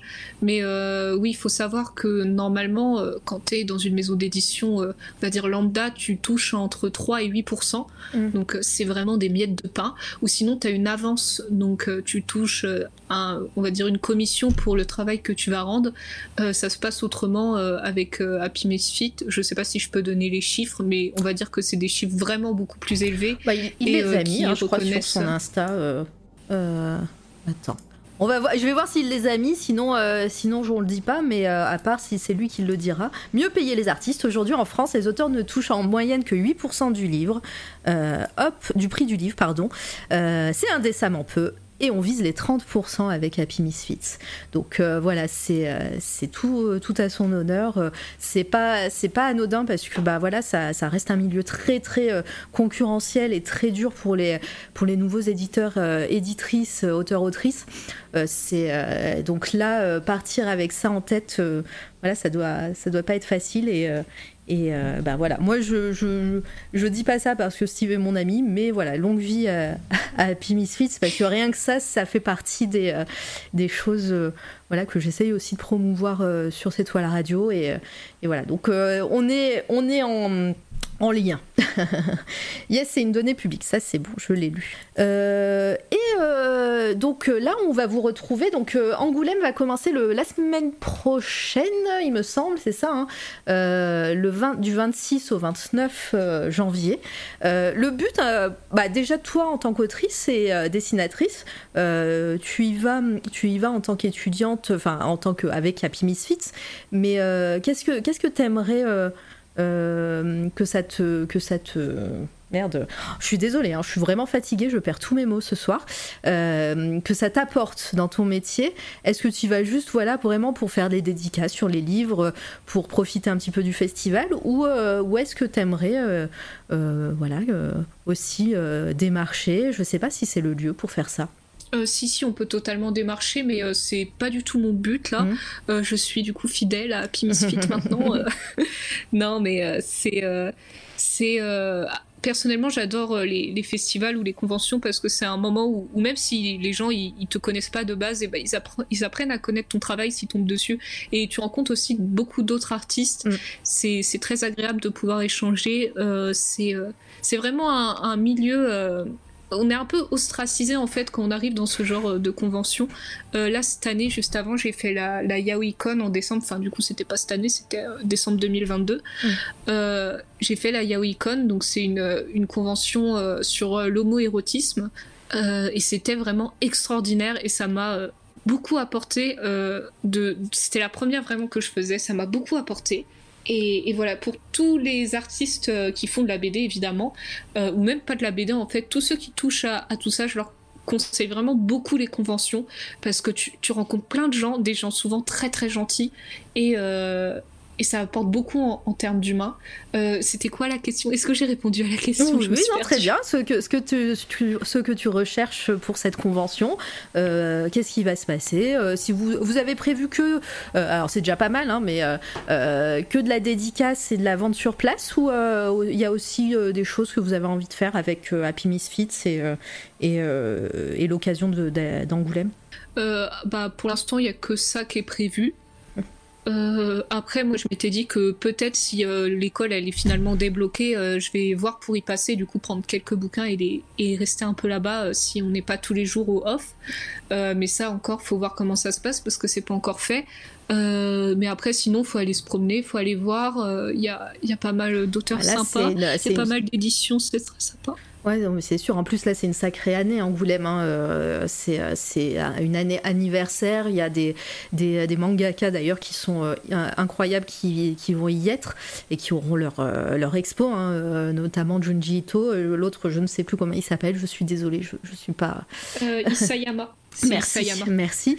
Euh, donc ouais, c'est une année qu'il faut, euh, qu'il faut euh, faire. En tout cas, si, vous aimez la, BD, c'est incroyable. Après voilà, il y a, eu plein de choses, mais, mais Angoulême, là, c'est toujours quelque chose. Enfin, moi, j'ai eu la chance de le faire une année. c'est toute la ville qui a aux couleurs de, de la BD et, c'est par contre énormément de monde. Hein. Voilà, bon courage à vous deux, à vous. Enfin, je sais pas combien vous serez, mais en tout cas à, au stand. Et, euh, du coup, euh, ça va être trop cool. Euh, est-ce que vous avez des questions C'est vraiment extraordinaire. Les... Oui, bah ouais, clairement. Pardon, il y a un décalage, du coup, je pensais que tu n'avais pas parlé. Non, c'est pas grave, c'est pas grave. Euh, sinon, euh, est-ce que tu as d'autres projets, euh, alors que ce soit proche ou, plus dans l'avenir hein, de ton côté Est-ce que tu as peut-être un projet personnel Parce que tu nous as dit que tu étais dessinatrice, mais tu as aussi indiqué que tu étais autrice. Donc, est-ce que tu aimerais faire une histoire, écrire, peut-être la dessiner ou peut-être que écrire Voilà, est-ce qu'il y a quelque chose bientôt? Alors oui, j'ai énormément de projets. Euh, du coup, euh, je suis aussi autrice. J'ai fait euh, jusqu'à maintenant, je pense, peut-être 4-5 BD, mais en auto-édition, qui étaient en, en chiffre limité. J'ai fait, je vais en parler rapidement, mais c'est parce que c'était un assez gros projet.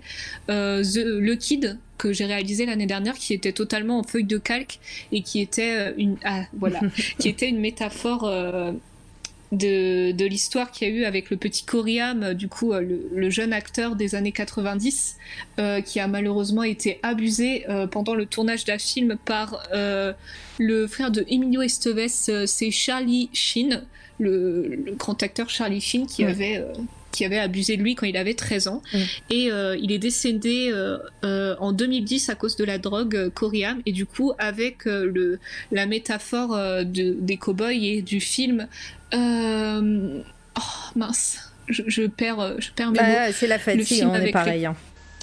euh, avec euh, Emilio Estevez et Kiefer Sutherland, euh, le film avec les cowboys. Young Gun, voilà. Ah ouais. Euh, avec, euh, grâce au film Young Gun, j'ai fait une métaphore de ce qui est arrivé à Coriam et euh, j'en ai mm. fait une édition en, papier calque que j'ai vendue seulement à 13 exemplaires. du coup, il n'y a que 13 exemplaires qui, qui existent de ce fanzine et qui rend hommage du coup à Coriam. Ensuite, j'ai fait euh, d'autres euh, bandes dessinées euh, comme ça autour du, justement du film The Lost Boy. Et puis voilà, des petits fanzines par-ci par-là, des, de la fanfiction autour de One Piece. Et euh, pour euh, la maison d'édition Happy Misfit, euh, bah, j'avais déjà ce projet avant, mais il a, on va dire, il a trouvé chaussure à son pied. c'est un, une BD qui s'appelle Plafond de verre et qui raconte, on va dire, l'anthologie des enfers et la création des enfers avec comme prisme le, le, regard de deux enfants qui en fait bah, je, peux, peux pas raconter parce que sinon je spoil tout, mais euh, c'est, en gros euh, le monde est divisé en sept étages et chaque, étage représente euh, un, étage des enfers, donc un cercle des enfers, donc les sept péchés capitaux, etc., comme dans la Genève, etc. Trop bien. Bah j'ai, euh, c'est, c'est, ça, ça hype bien. Euh, Percy écrit l'histoire. Euh, bonjour à toi. J'ai dû dire un truc qui a fait penser à Percy à une chanson. et j'ai pas, et j'ai même pas la chanson. J'ai même pas, je, je l'ai pas la chanson. C'est quoi ces paroles? Enfin après, moi, je suis tellement nulle en musique aussi en même temps. Bah, c'est tout... pas euh, Grégory Le Marchal, peut-être fait une connerie. Hein. Ah, peut ouais, tant que c'est pas si Michel Sardou, c'est va. Euh, il si, le voilà, sait. Moi, bravo, bravo, je l'avais pas, voilà. Purée Ah ouais, non, je l'avais pas. Alors, non, attends, hop, voilà. Du coup, euh, pour Plafond de verre, il y a. Pour oh. Plafond de verre, j'ai fait le premier chapitre en, en fanzine qui sera aussi dispo du coup au, Festival d'Angoulême. Il y a 40 pages. Euh, c'est long pour un premier chapitre, mais, euh, mais voilà, c'est on va dire la bande-annonce de, de, ce que sera cette BD. Bon, bah, en tout cas, euh, moi ça me hype bien et euh, les dessins, enfin voir ces dessins au crayon de papier là, c'est aussi trop trop chouette à, regarder. D'ailleurs, je vois que euh, sur Instagram, tu as fait le, gros buzz avec euh, une des planches. Euh, c'est, y a eu, y a, ça a été reposté ou, ou c'est que vraiment la communauté. pardon, la communauté One Piece est, est, au taquet sur les fanarts et les fanfictions aussi. alors, euh, du côté de One Piece, du coup, mmh. euh, c'est on est une petite partie à dessiner euh, la fanfiction. Il y en a pas tant que ça, et du coup, j'ai eu la chance, oui, de d'exploser avec un dessin. et mais c'était vraiment inattendu. Ça fait des années que je fais ça, et c'est vraiment. Mmh enfin la communauté montait petit à petit mais c'est ouais. vrai qu'il y a eu une explosion d'un coup euh, ça c'est après tant mieux je vais pas me plaindre donc bah ouais c'était très très bien mais ça faisait vraiment longtemps que je faisais ça c'était assez inattendu quoi euh, oui je crois que celui-là il a fait un million de vues c'est vraiment ouais, extraordinaire. Bah là, c'est écrit. Alors, je sais pas combien de vues, mais en tout cas, il y a le nombre de likes et 227 000 likes. Euh, c'est énorme. mais après, euh... voilà, on se fait quand même insulter parce qu'on dessine deux garçons qui s'embrassent et oui, bah, bah, voilà, je, mais je bon, pensais ça pas dire ça, mais il y a encore des homophobes. Bah, non, on peut même les appeler des connards d'homophobes, hein, c'est très bien. Euh... euh... c'est énorme, mais ouais, c'est énorme, c'est fou. Hein. Euh, non, non, mais quand j'ai vu ça, je me suis dit, euh, je, je, voilà, et quand j'ai regardé un petit peu ce que tu faisais et tout, je me suis dit, bah, incroyable le nombre, euh, ils sont au taquet sur, euh, sur One Piece, hein, les gens. Parce que voilà, moi, c'est vraiment une. Le, les mangas et tout, c'est quelque chose que je. Enfin, j'en lis de petit à petit, mais euh, c'est pas une culture que j'ai forcément. Et quand je vois, je vois ce qui se passe là, c'est euh, fou et c'est trop cool pour toi. Et c'est déjà c'est super beau aussi. Hein. Donc euh, voilà. Euh, est-ce que vous avez des questions encore dans le chat ou, euh, ou est-ce qu'on a fait un petit peu le tour? Est-ce que euh, pour toi, Mersoni, on a fait un petit peu le tour On a oublié des choses de, ta, de ta vie, de, de tes projets? Est-ce que tu veux nous faire part de quelque chose? Encore une fois, voilà, tout ce mois de janvier, Happy Misfits est, est en partenariat avec C'est toi la radio. dans pas longtemps, Steve viendra parler de la maison d'édition de vive voix ici même. et puis vous allez en entendre parler tout au long de l'année. Euh, voilà, c'est c'est quelque chose que je veux que je veux soutenir et donc euh, dans tous les cas, Mercening, tu auras encore ta place ici avec grand plaisir quand tu euh, quand tu viendras. Oh, c'est super gentil, merci beaucoup. Du coup, c'est. Est-ce que tu, tu on a oublié quelque chose? Ah, il y a euh, Camgui qui se dit c'est quelle épaisseur de crayon le poste des bisous, du bisou, le poste à, à 1 million. Euh, c'est du, c'est du 8B. En fait, je ah dessine oui. carrément euh, que au crayon gras. C'est, je trouve c'est, c'est mieux. Bah, tu peux, ça fait de jolies ombres. Ouais, et puis tu peux gérer euh, plein de nuances avec et tout, des, euh, des ombres et tout. Euh, j'imagine. Enfin, après, moi, j'y connais rien en oui, dessin oui. en vrai, mais je, voilà, j'imagine que c'est, c'est plus facile de, de, de gérer des, des, ombres avec un, un, crayon gras comme ça. Après, faut pas gommer. Faut pas gommer, quoi. ah ouais, c'est, c'est, t'as une seule chance. C'est ça? Euh, Sinon, euh, je voulais juste revenir sur, euh, sur la fanfiction parce que ouais. j'en ai un peu parlé, mais j'ai envie d'en parler encore parce que c'est une grosse, grosse partie de ma vie. Et euh, c'est moment où jamais d'en faire la pub, quoi. Enfin, de faire de la pub euh, au mouvement de la fanfiction en général, parce que c'est très. Euh, mais c'est encore plus méprisé que la bande dessinée en soi. alors que c'est une grosse partie d'Internet, il y a énormément d'artistes en général, que ça soit dans le cinéma, dans le roman, dans la bande dessinée, qui font de la fanfiction. Dans le manga, la plupart des artistes commencent par ça, par du coup le doujinshi. Et, mmh. et pareil, dans le cinéma, on a Twilight qui est le qui était aussi un livre hein, évidemment, euh, qui est de base euh, le roman est, tiré d'une fanfiction euh, sur une série des années 80 et du coup 50 nuances degrés est une fanfiction tirée de Twilight etc et c'est une, chaîne sans, pain, sans fin. Et finalement ils modifient juste les noms pour en créer une œuvre qu'ils peuvent commercialiser quoi. Mais il faut savoir qu'au Japon la fanfiction c'est ça se vend. En France on n'a pas le droit parce qu'il y a les droits d'auteur etc mais au Japon as tout à fait le droit de euh, vendre de la fanfiction en fait. Et il y a même des librairies spécialisées. Euh, tu vas dans une librairie au Japon, tu as une catégorie euh, fanfiction en fait. D'accord, ok. mais il n'y a pas des soucis de droit ou de trucs comme ça? Après, peut-être qu'ils le font sous euh, et c'est pas comme, tu disais le, fait la fanfiction c'était euh, c'est aussi quelque chose qui n'est pas canon euh, et au niveau des maisons d'édition ça ne pose pas de problème. Alors je pense qu'au Japon il y a des maisons d'édition en fait spécialisées dans ça. En France on peut passer simplement par la plateforme Mandarake pour en commander du Japon et c'est des maisons d'édition spécialisées qui vendent que de la fanfiction après, je pense qu'ils ont des, trucs avec les ayants droit. Oui, tu sais, ma vie, euh, il y a des droits qui passent ou quoi. Mm. Ou peut-être juste euh, le fait de dire que c'est pas ton œuvre euh, évite de d'avoir des droits d'auteur à payer. mais en France, on n'a pas le droit. C'est totalement.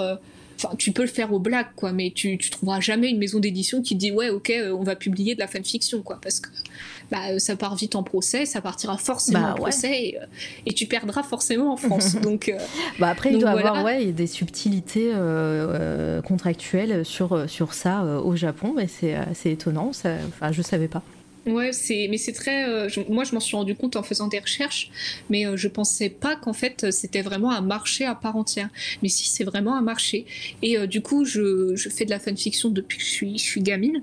Et là, je bosse sur un doujinshi parce que mon mémoire, je vais le faire aussi en mémoire artistique du coup, où je vais créer à côté un doujinshi et mon mémoire où je vais faire une analyse de cette mouvance-là en général. Et du coup, là en ce moment, je suis en train d'en créer un.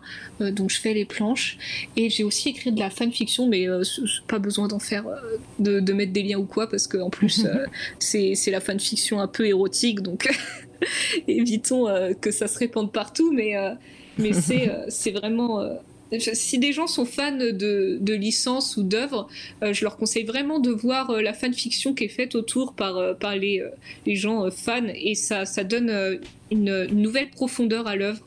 Bah ouais, tu, euh, tu m'étonnes. Bon, bah, c'est, le message est, lancé. Et il y a Steve qui dit J'encourage tout le monde à faire de la fanfiction de nos œuvres, qu'elles seront dispo. et euh, merci pour le follow, Candy. Bienvenue à toi. Euh, et il y a Wiz Davy, évidemment, qui pose une question. J'ai vu, je l'ai vu, elle est en surbrillance. N'hésitez pas, hein, ce n'est pas fini si vous avez des questions. Est-ce que quand tu crées tes persos, que tu fais leur design, tu t'inspires des références cinéma ou animées dont tu vas parler, ou tu peux aussi avoir avoir d'autres inspirations euh, Alors au niveau des persos, euh, non, j'ai pas vraiment d'inspiration euh, au niveau des personnages. Après au niveau de l'univers, oui, je peux en avoir.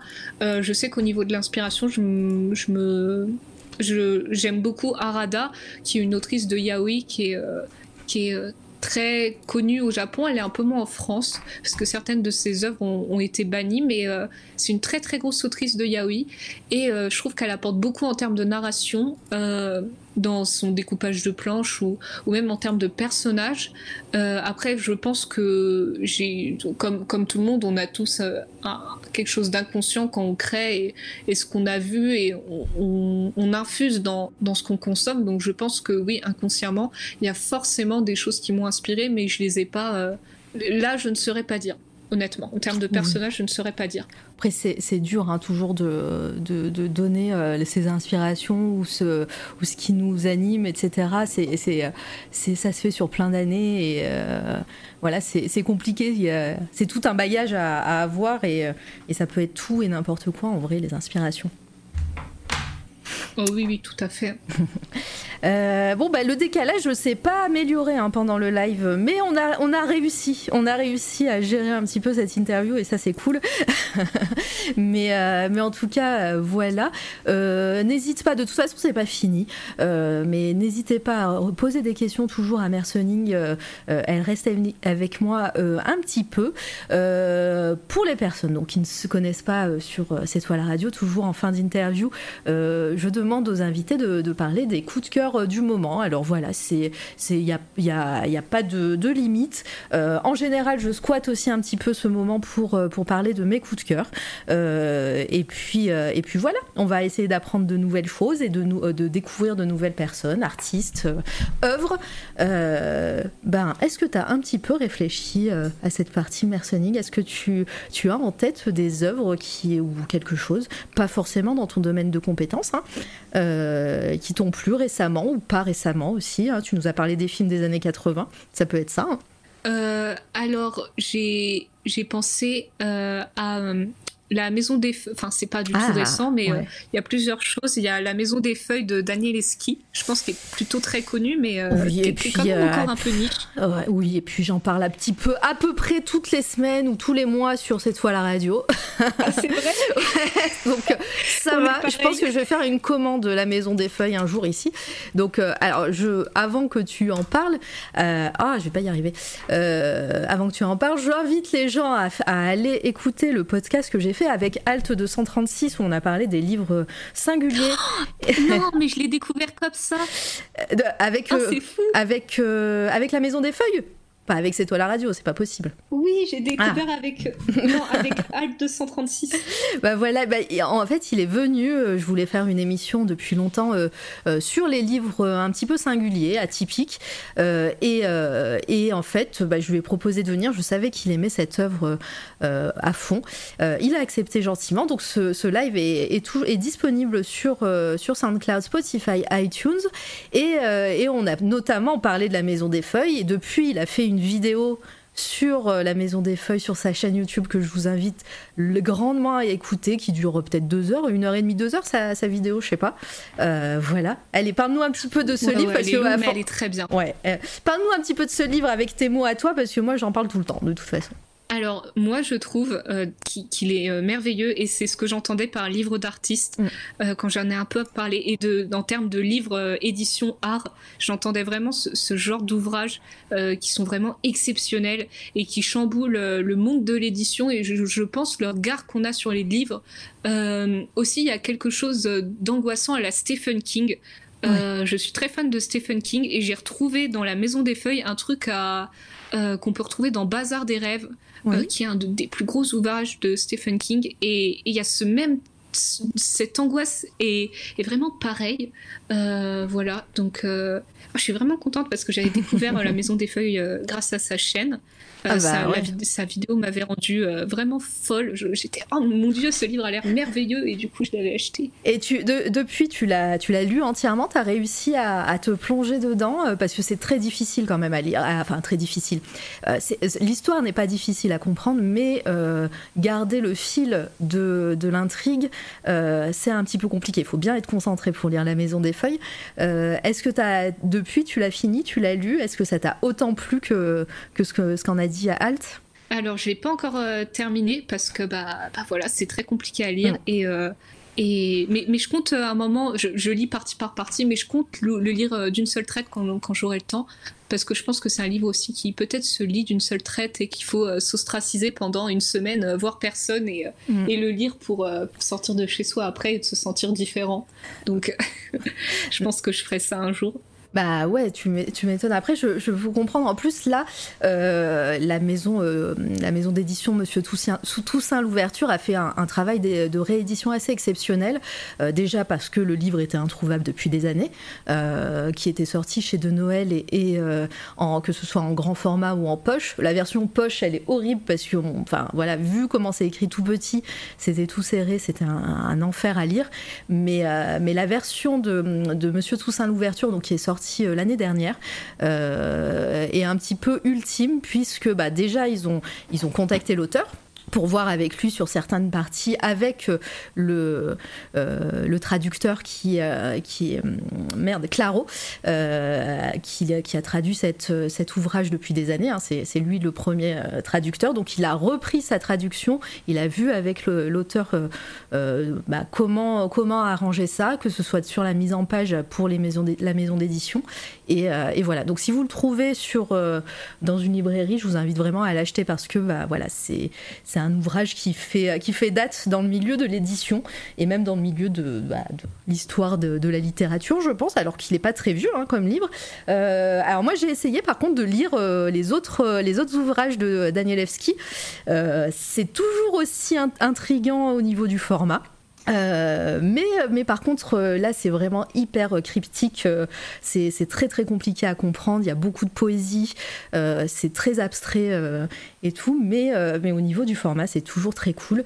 il y en a un qui s'appelle juste O, la lettre O. Et l'autre, je, je, le vois. Alors attendez, je vais voir qui s'appelle euh, L'épée des 50 ans. Euh, voilà, et pareil, le, le, format est assez, assez incroyable. Attendez, je vais vous mettre ça sur votre écran. Hmm. Hop, voilà. Alors j'en profite pour, euh, pour dire que la personne qui a corrigé le livre, c'est mon, c'était, bah maintenant il est à la retraite, mais c'était mon prof l'année dernière qui était en ah. master du coup d'Angoulême. Qui a corrigé le livre, qui a corrigé les coquilles, etc. Ouais, les fautes d'orthographe. Ah, trop bien. Ouais, trop cool. Je le dis juste pour me la péter, c'est vraiment... Le flex, euh, le flex, le monde est petit. Imagine le boulot de traduire et ressaisir, tout le bouquin. Mais oui, et puis euh, euh, je vous, sur YouTube, vous pourrez trouver une, une interview de Claro et, euh, de, alors je ne sais plus son nom, mais le, le directeur de, la maison d'édition, Monsieur Toussaint Louverture, qui parle justement de cette réédition. Et dans cette euh, interview, Claro dit euh, que lors de sa, sa première traduction du, de la Maison des Feuilles, il avait tellement galéré et que des fois il a, il a envoyé un message à, à, l'auteur pour lui demander mais qu'est-ce que t'as voulu dire là? Et le gars il lui répondait pas quoi. Il lui disait bon bah tu te démerdes. Et puis voilà. Et euh, je trouve ça assez incroyable. Et donc, euh, et pour dire voilà le travail exceptionnel que Claro a fait dessus, euh, Litena le, dit, hein, c'est un des meilleurs traducteurs en France. C'est le traducteur. Et, et c'est ouf. Voilà, c'est beaucoup de boulot, mais on ne ressaisit pas tout un livre. Oui, oui. après, voilà, sur sur la Maison des Feuilles, il y avait des moments où, euh, en transparence, on voit euh, euh, des lettres qui qui sont censées se, se caler sur une partition. Enfin, ce livre est fou. Ce livre est fou. Bon, bah, je suis contente que tu en aies parlé parce que ça faisait longtemps au final que j'en avais pas parlé ici. Euh, moi, je vais faire. Je pense que c'est un grand classique. Mais oui, oui, oui. Je vais, je vais squatter un petit peu. Je vais continuer à parler de livres. Alors, je vais parler d'un, d'un artbook. J'ai fait la photo là sur mon, sur l'Instagram de cette toile à radio. C'est un artbook d'un jeu vidéo. Euh, hop, euh, hop. Scorn, je vais y arriver. Ce jeu vidéo s'appelle Scorn, il est sorti euh, de l'année dernière. Euh, c'est un jeu avec une, euh, inspiration, pour, les gens qui ne connaissent pas, une inspiration de l'artiste Giger et Bechinski. On, joue dans un monde un petit peu bizarre, un petit peu, un petit peu chelou. Ah, merci Anaël pour ton raid, très très gentil. Merci beaucoup. Et coucou tout le monde, euh, j'espère que vous allez bien. Installez-vous, euh, allez follow évidemment Anaël Bordeaux qui est peintre, euh, qui travaillait sur sa naïade aujourd'hui, ça c'est cool, et, qui est venu l'année dernière, ça, commence à faire quelques mois, là. C'était en novembre dernier, Anaël Bordeaux qui a eu son, sa petite interview ici et qui est disponible sur, SoundCloud, Spotify et iTunes. voilà, si vous souhaitez en savoir plus sur Anaël, merci beaucoup pour ton raid. Euh, voilà, donc Scorn, le jeu vidéo, je vais. Attendez, je vais d'abord vous montrer des images du jeu vidéo, ça sera plus simple. Est-ce que tu joues un petit peu? Euh, non, pas, du, tout. Je suis désolée. Bah, c'est pas grave, euh, c'était pour savoir. Moi, je, je, joue moins qu'avant. Et là, vous voyez un petit peu l'univers de, de Scorn. C'est vraiment très, très glauque, très, très euh, dark. Et en même temps, hyper mystérieux parce qu'on joue un personnage et on ne sait pas qu'est-ce qu'on fout ici. on ne sait pas qui on est. C'est très. Alors, trigger warning à foison puisque c'est très body horror, du gore, du sang, voilà, des trucs, ça se feinte et c'est dégueu. Mais Mais ceux qui aiment ce qui a l'art un petit peu de monstrueux, et eh ben c'est juste magnifique. Il y a des décors de ouf. Volta, qui est ici, euh, avait fait son avait fait un let's play euh, sur sa chaîne euh, il l'a fait du début à la fin alors moi j'ai un petit peu abandonné j'ai joué quelques heures mais mis à part le côté très très beau que j'ai adoré bah, le jeu en lui-même il m'est un peu tombé des mains parce que bah voilà il y avait des, des casse-têtes un peu enfin voilà je m'en foutais un petit peu c'était limite si on te donnait un sudoku à faire pour, pour passer une, une pièce donc j'ai un peu moins aimé le côté gameplay même s'il y a de très bonnes idées au niveau des portes, des mécanismes et tout. Tout ça pour dire, parce que je parle beaucoup trop, euh, que par contre, au niveau euh, artwork, c'est juste magnifique. Et donc le l'artbook est sorti il y a pas très très longtemps. Par contre, il est déjà quasiment euh, sold out partout et on peut trouver des travaux préparatoires. Je vous montre un peu des images là, hein, voilà, euh, des travaux préparatoires, euh, des indications des, artistes, des, des, designers de la de la franchise.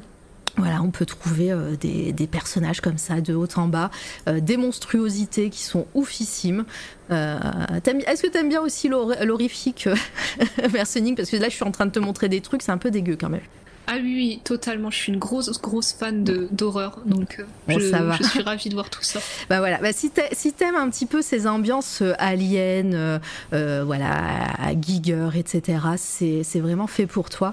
Et voilà, c'est chaque page est une est une œuvre d'art dans cet artbook. Il coûte alors prix éditeur c'est 39 dollars. après, en France, il est encore chez Album Comics de source Volta.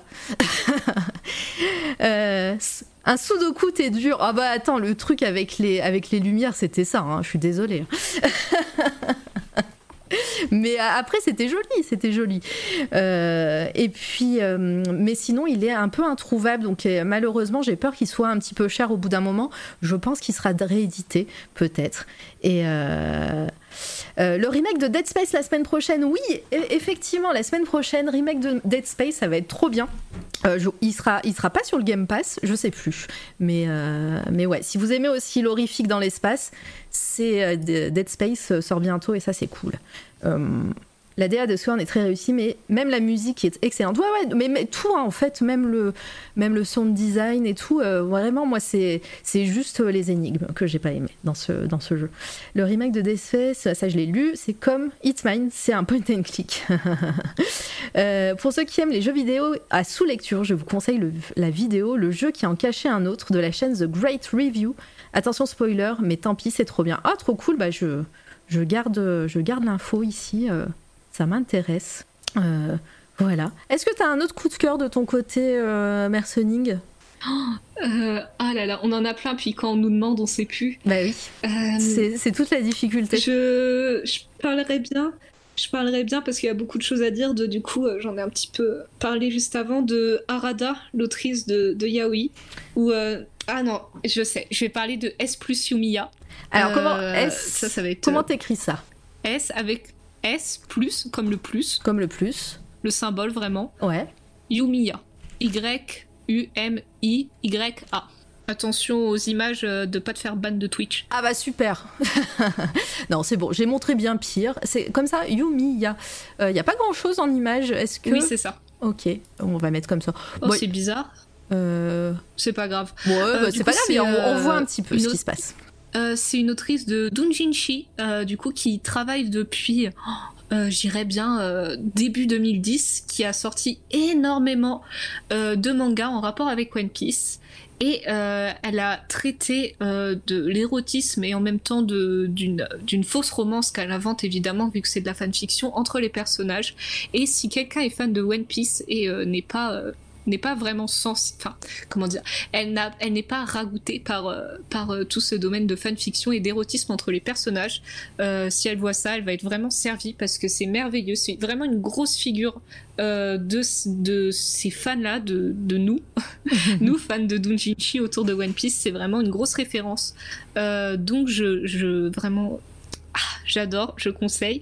sinon, il y a l'autrice de Yaoi, Arada, qui cette fois, j'en ai parlé, c'est elle, est plutôt connue et elle a fait énormément de choses. Elle n'est pas du tout dans la fan, enfin si elle a fait de la fanfiction avant, mais elle, elle travaille beaucoup autour du yaoi et elle a fait des mangas qui ont été bannis en France malheureusement, donc on n'a pas accès. Ah ok. Et mais c'est parce qu'en fait elle a traité un manga qui s'appelle Nishan euh, elle a traité des abus sur les enfants. Euh, donc euh, elle a elle a critiqué tout, tout le, on va dire le, le cheminement de la justice japonaise, mais aussi le fait qu'on force les enfants en fait à ne rien dire et qu'au mhm. final, en ne les soignant pas, ils deviennent à leur tour des monstres. Et en fait, elle a voulu raconter ça avec l'un de ses mangas qui est déchirant, qui nous donne le point de vue d'un enfant, mais aussi bah, d'un ancien enfant qui a été agressé, qui devient à son tour un monstre et, et ce livre-là n'a malheureusement pas édité en France. Et, euh, et voilà, donc euh, Arada euh, aussi, elle est, elle est exceptionnelle. Elle a fait énormément de mangas et, et voilà. Trop bien. J'ai fait un, mémoire sur elle l'année dernière. Ah d'accord, et eh ben ça c'est ça c'est cool. mais les mémoires ils sont pas ils sont pas disponibles. on, on, peut pas les lire quelque part. Toi tu l'as pas édité ou mis sur un blog ou je sais pas. Oh non non c'était c'était pour, c'était pour l'école, quoi. Pour, pour, valider mon année. Ouais. Mhm. Euh, moi, je vais parler. Alors, je, remets des petites images de tes dessins parce que je vais parler d'un truc. J'ai pas forcément envie de montrer les images euh, pour pas spoiler les gens. Euh, c'est de l'actualité brûlante. Euh, c'est le premier épisode de la série The Last of Us. Promis, je ne spoil rien, mais je voulais en parler sur dans mes coups de cœur pour pas forcément en parler à la fin de toute de toute la saison. J'en parle aujourd'hui. J'ai pour pour dire, voilà, le premier épisode est sorti euh, sur Amazon Prime. Euh, c'est HBO euh, qui, qui diffuse ça aux États-Unis. donc HBO en plus en France, on a failli ne pas l'avoir puisque euh, j'allais m'y mettre à la fin de ton stream. Ah bah parfait, bah, trop bien. Tu vas, tu vas pas regretter. Euh, HBO, on a failli ne pas l'avoir en France parce que euh, OCS, qui avait les droits sur pas mal de séries HBO, a perdu ses droits en fin d'année dernière. Donc 1er janvier, il n'y avait plus d'endroits où été diffusées les séries HBO, notamment, notamment Game of Thrones, The Wire et compagnie. quasiment le meilleur catalogue de OCS, quoi. Et alors il y a encore peut-être les la dernière série Game of Thrones, là, euh, merde, j'ai perdu le nom dragon, je sais plus quoi. Bon, c'est pas grave. Euh, House of Dragons, voilà. Euh, cette série-là est liée encore peut-être sur OCS, mais ça doit être des droits de diffusion. Mais sinon, tout le reste, tout le reste est parti. Et beaucoup de, du catalogue est arrivé sur Prime Video récemment et notamment donc ce premier épisode de, de la série euh, tirée du jeu vidéo The Last of Us, euh, où on découvre Pedro Pascal dans le rôle de Joël, euh, un des héros de, de, ce, de ce jeu vidéo, qui, avec Ellie, là qui est jouée par une actrice de Game of Thrones, dont je ne me souviens plus du nom. vous allez me trouver ça dans le chat, je, suis, je vous fais confiance. Euh, et, donc voilà, pour moi, euh, c'est un des meilleurs commencements euh, de série, sachant Lyanna Stark, ah peut-être, et bonjour, Inno38, bienvenue à toi. Et, donc ouais, la, série est hyper fidèle au jeu vidéo, alors je vous conseille vraiment, si vous voulez faire le jeu vidéo, de faire le jeu vidéo avant de faire la série, parce que, de faire, de, de regarder la série, parce que vous allez être spoilé, hein, tout simplement. Pour l'instant, dans ce épisode, tout est linéaire, tout Tout, est exactement pareil que, que le jeu vidéo. Euh, ce qui aurait pu être décevant, si ce n'est qu'ils ont eu la Bella Ramsey, euh, ils ont eu la bonne idée euh, de développer certains moments de jeux vidéo qui ne pouvaient pas être développés dans un jeu vidéo. Euh, et ce qui fait que bah, moi j'ai été vachement, euh, vachement dans l'histoire, alors que voilà, je, connais, je savais où ça allait aller. Ils n'ont pas fait du copier-coller, même s'il y a certaines scènes qui, qui sont vraiment copier-coller du jeu, c'est incroyable. Mais, mais voilà, il y a des petits moments qui, qui, font, qui fait qu'ils ont développé des, des intrigues, des intrigues qui sont pas forcément importantes, hein, mais euh, qui permettent de connaître un peu plus sur le sur l'univers du jeu, et de The Last of Us. Voilà, et ça j'ai vachement apprécié. Donc euh, euh, les acteurs et actrices sont très très doués. Euh, voilà, il n'y a rien à dire sur ce premier épisode qui dure 1h20. Voilà, donc préparez-vous et voilà, si vous ne connaissez pas le jeu, on parlait de Dead Space qui, qui arrive sur PC dans pas longtemps, ce remake. Et bien pareil, The Last of Us dans au mois de mars, je crois, le remake du 1 sera sur PC alors que ça fait des années depuis toujours que c'est une exclusivité PlayStation. Donc voilà, c'est le moment de, vous y mettre si vous n'avez jamais joué à ce jeu euh, et, si vous aimez les histoires de vampires. Voilà. De vampires, de zombies, pardon. Dit, pourquoi j'ai dit vampires, je ne sais pas. Euh, oh, trop bien. Bah voilà. Donc, euh, soit vous attendez et vous faites le jeu, soit vous regardez la série, mais vous savez que vous allez être spoilé. voilà. Donc, si tu joues pas du tout au jeu, tu connais pas du tout, toi, The Last of Us, Mercening? Non, non, enfin deux noms, deux noms. Ah bah oui, parce que bah, c'est quand même un des plus gros succès de l'histoire du jeu vidéo, si, ce n'est peut-être euh, le jeu vidéo qui a été le plus récompensé, je crois, dans son histoire euh, de toute la vie des jeux vidéo, je pense. Euh, voilà, à vérifier, mais peut-être que Elden Ring a pris le relais. cette année, mais en tout cas, The Last of Us a tout, a tout raflé quand c'est sorti. voilà. Bon, je crois qu'on a fait un peu le tour de nos coups de cœur, de, ta vie, de, ton, de ta carrière. Euh, euh, et, j'espère voilà, qu'elle va être longue euh, et, que tu vas avoir plein de beaux projets aussi avec Happy Misfits. encore une fois, je le rappelle, hein, sur C'est toi la radio, vous aurez encore l'occasion d'en entendre parler. faites un point d'exclamation Happy dans le chat pour avoir les réseaux sociaux de, la maison d'édition. Vous pouvez faire aussi un point d'exclamation exclamation Mercening pour avoir les réseaux et, euh, euh, la boutique aussi de, de parce qu'on n'a pas dit, tu vends aussi des prints oui, oui, je vends euh, quelques prints et quelques goodies. pour l'instant, il n'y a pas grand-chose, mais sinon, je serai à la Japan Expo cet été. Donc euh, si on a qui passe, euh, j'y serai en, tant qu'exposante. ah, trop bien. Et eh bah ouais, il y a pas mal de personnes à Paris euh, dans le chat.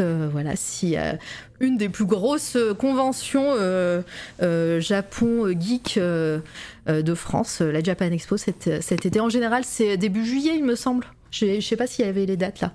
Oui, oui, c'est. C'est ça. Oh, je sais plus. Ah bah il va falloir écrire. Il me semble que oui, c'est ça, c'est toujours en juillet. Je, crois, je crois que c'est le début je sais Plus, je me suis inscrite, j'avoue, mais. Va falloir bloquer la date. Hein. Mais je me suis inscrite un peu les mains dans les poches en me disant bon, bon on verra. bah, ma foi après voilà si euh, mais en plus en tout cas il y aura du monde. J'espère que qu'il y aura beaucoup de monde à ton, à ton stand. Déjà je vous souhaite à, toi et à Happy Misfits euh, beaucoup de monde à Angoulême euh, du coup du 26 au 29 janvier. je le rappelle il y aura des exemplaires de, de la BD que tu as dessiné pour l'occasion. il y aura des exemplaires en anglais, en français. Euh, d'ici peu, je pense vous en faire gagner aussi sur cette toile à radio. Euh, voilà, j'attends mes exemplaires tranquillement. j'attends qu'il y ait une boutique bientôt. Et, euh, et en, tout, en, tout, cas, voilà, moi j'ai adoré lire cette aventure et découvrir ton dessin, Mercening. Donc merci grandement d'être passé ici sur cette toile à radio. Encore une fois, tu es maintenant bienvenue ici quand tu le souhaites. Oh, bah, c'est très gentil. Merci à toi. En tout cas, c'était un plaisir d'être là. Ah bah tant mieux, j'espère que l'exercice t'a plu. Et euh, début février pour la boutique en ligne, bah, ma carte bleue est euh, prête, euh, mon cher Steve. merci tout le monde dans le chat, merci pour, les personnes qui sont arrivées, pour vos follow, pour, pour les subs, pour votre soutien à chaque fois depuis, tout ce temps. On, continue tranquillement les interviews. on a passé les 100, je vous, je vous rappelle, là t'étais la 103e exactement, Mercening. Euh, et du coup, euh, on, va, on va aller faire un raid, évidemment. Merci, euh, Jal, les intergalactiques. C'est vrai que j'ai pas fait mon petit coup de pub pour les intergalactiques ce soir, mais sur le, au bureau d'à côté. Et merci, Matin Caro, bienvenue à toi. sur la chaîne d'à côté, il y a les intergalactiques. Qu'est-ce que tu diffuses aujourd'hui, Jal Qui diffuse 24-24 des films, des nanars. Toi qui aimes les nanars, tu vas kiffer la chaîne des intergalactiques euh, euh, Mercening. Vraiment. Euh, attends, je vais regarder ce qu'il regarde. C'est un truc en noir et blanc, c'est du Charlie Chaplin Je sais pas. Mais en tout cas, hop, je voulais aller faire un petit raid à quelqu'un. Alors, Prochaine fois, on ira chez les intergalactiques, je vous inviterai, je vous enverrai là-bas. Mais aujourd'hui, je vais juste voir s'ils ils sont en live. Euh, je voulais vous emmener. euh, hop, pardon. C'est le moment où je fais 12 trucs en même temps. Parce que on n'oublie pas qu'aujourd'hui, c'était jour de grève. Et euh, il y a une chaîne Twitch qui a, euh, qui a popé justement pour soutenir euh, les grévistes et, et essayer de récolter des dons, qui s'appelle Piqué de Stream. Et on va aller les soutenir. On va aller aujourd'hui chez eux en espérant qu'ils font que c'est pas fini. Non, c'est bon, c'est pas fini. Ça parle évidemment euh, de, tout ce qui se passe en ce moment en France. Euh, c'est arrivé là et je, souhaitais euh, les, soutenir parce qu'il y a aussi des créateurs et créatrices. Tout à l'heure, il y avait avec un H qui faisait du ukulélé. Là, je crois qu'il y a deux personnes qui sont en train de faire du crochet. Donc voilà, c'est très cool. Sortez vos pancartes. On va y aller. Hop, Red. Comment ça s'écrit? Piqué de stream. Voilà, on les, on- je les ai découverts un petit peu. What? Du ukulélé? Ouais, bah si tu connais pas avec un H, euh, euh, Jal, je t'invite à aller voir ses streams parce que c'est très cool aussi. euh, hop, piqué de stream. Voilà. Comment ça s'écrit, s'il te plaît? Et regarde, on va, je vais, je vais t'y envoyer. Piqué de stream en raid. P- P-I-Q-U-E-T de stream. Voilà. Elles sont en train de faire du crochet tout en parlant, donc euh, je ne sais pas trop qui sont ces personnes. Mais, mais voilà, on est assez nombreux, nombreuses. Euh, Faites, euh, faites un coucou dans le chat, c'est toujours agréable. Et, puis, et puis nous, on se retrouve je ne sais pas quand. Voilà, c'est très simple. Je n'ai pas prévu de, de live bientôt puisque j'ai des choses à faire. Notamment aller voir Endless Chronicles en concert. Pablo, voilà, je lui fais sa petite pub aussi parce que c'est quelqu'un de très très cool et qui est venu aussi sur cette toile à radio euh, papoter avec euh, euh, sa compagne Julie Stephen Chang où ils ont créé Uramado, voilà, de, de l'art en, réalité augmentée. Et Endless fait du VJing avec Apollo Noir. Et ils seront dans ma ville la semaine prochaine. Et ça, je suis trop contente. Donc, je vais aller les voir. Et puis voilà. Il reste quelques secondes avant le raid. Je vais vous envoyer là-bas. Dites bonjour à Piqué de Stream, sortez vos pancartes. Et surtout, merci beaucoup, Mercening, d'être venu ici même. Merci à, à tout le monde encore une fois. Puis c'était c'était vraiment un plaisir. J'espère avoir pas dit trop de bêtises. Mais non, c'était trop bien. Merci, c'était passionnant. Allez, bisous tout le monde C'est toi la radio.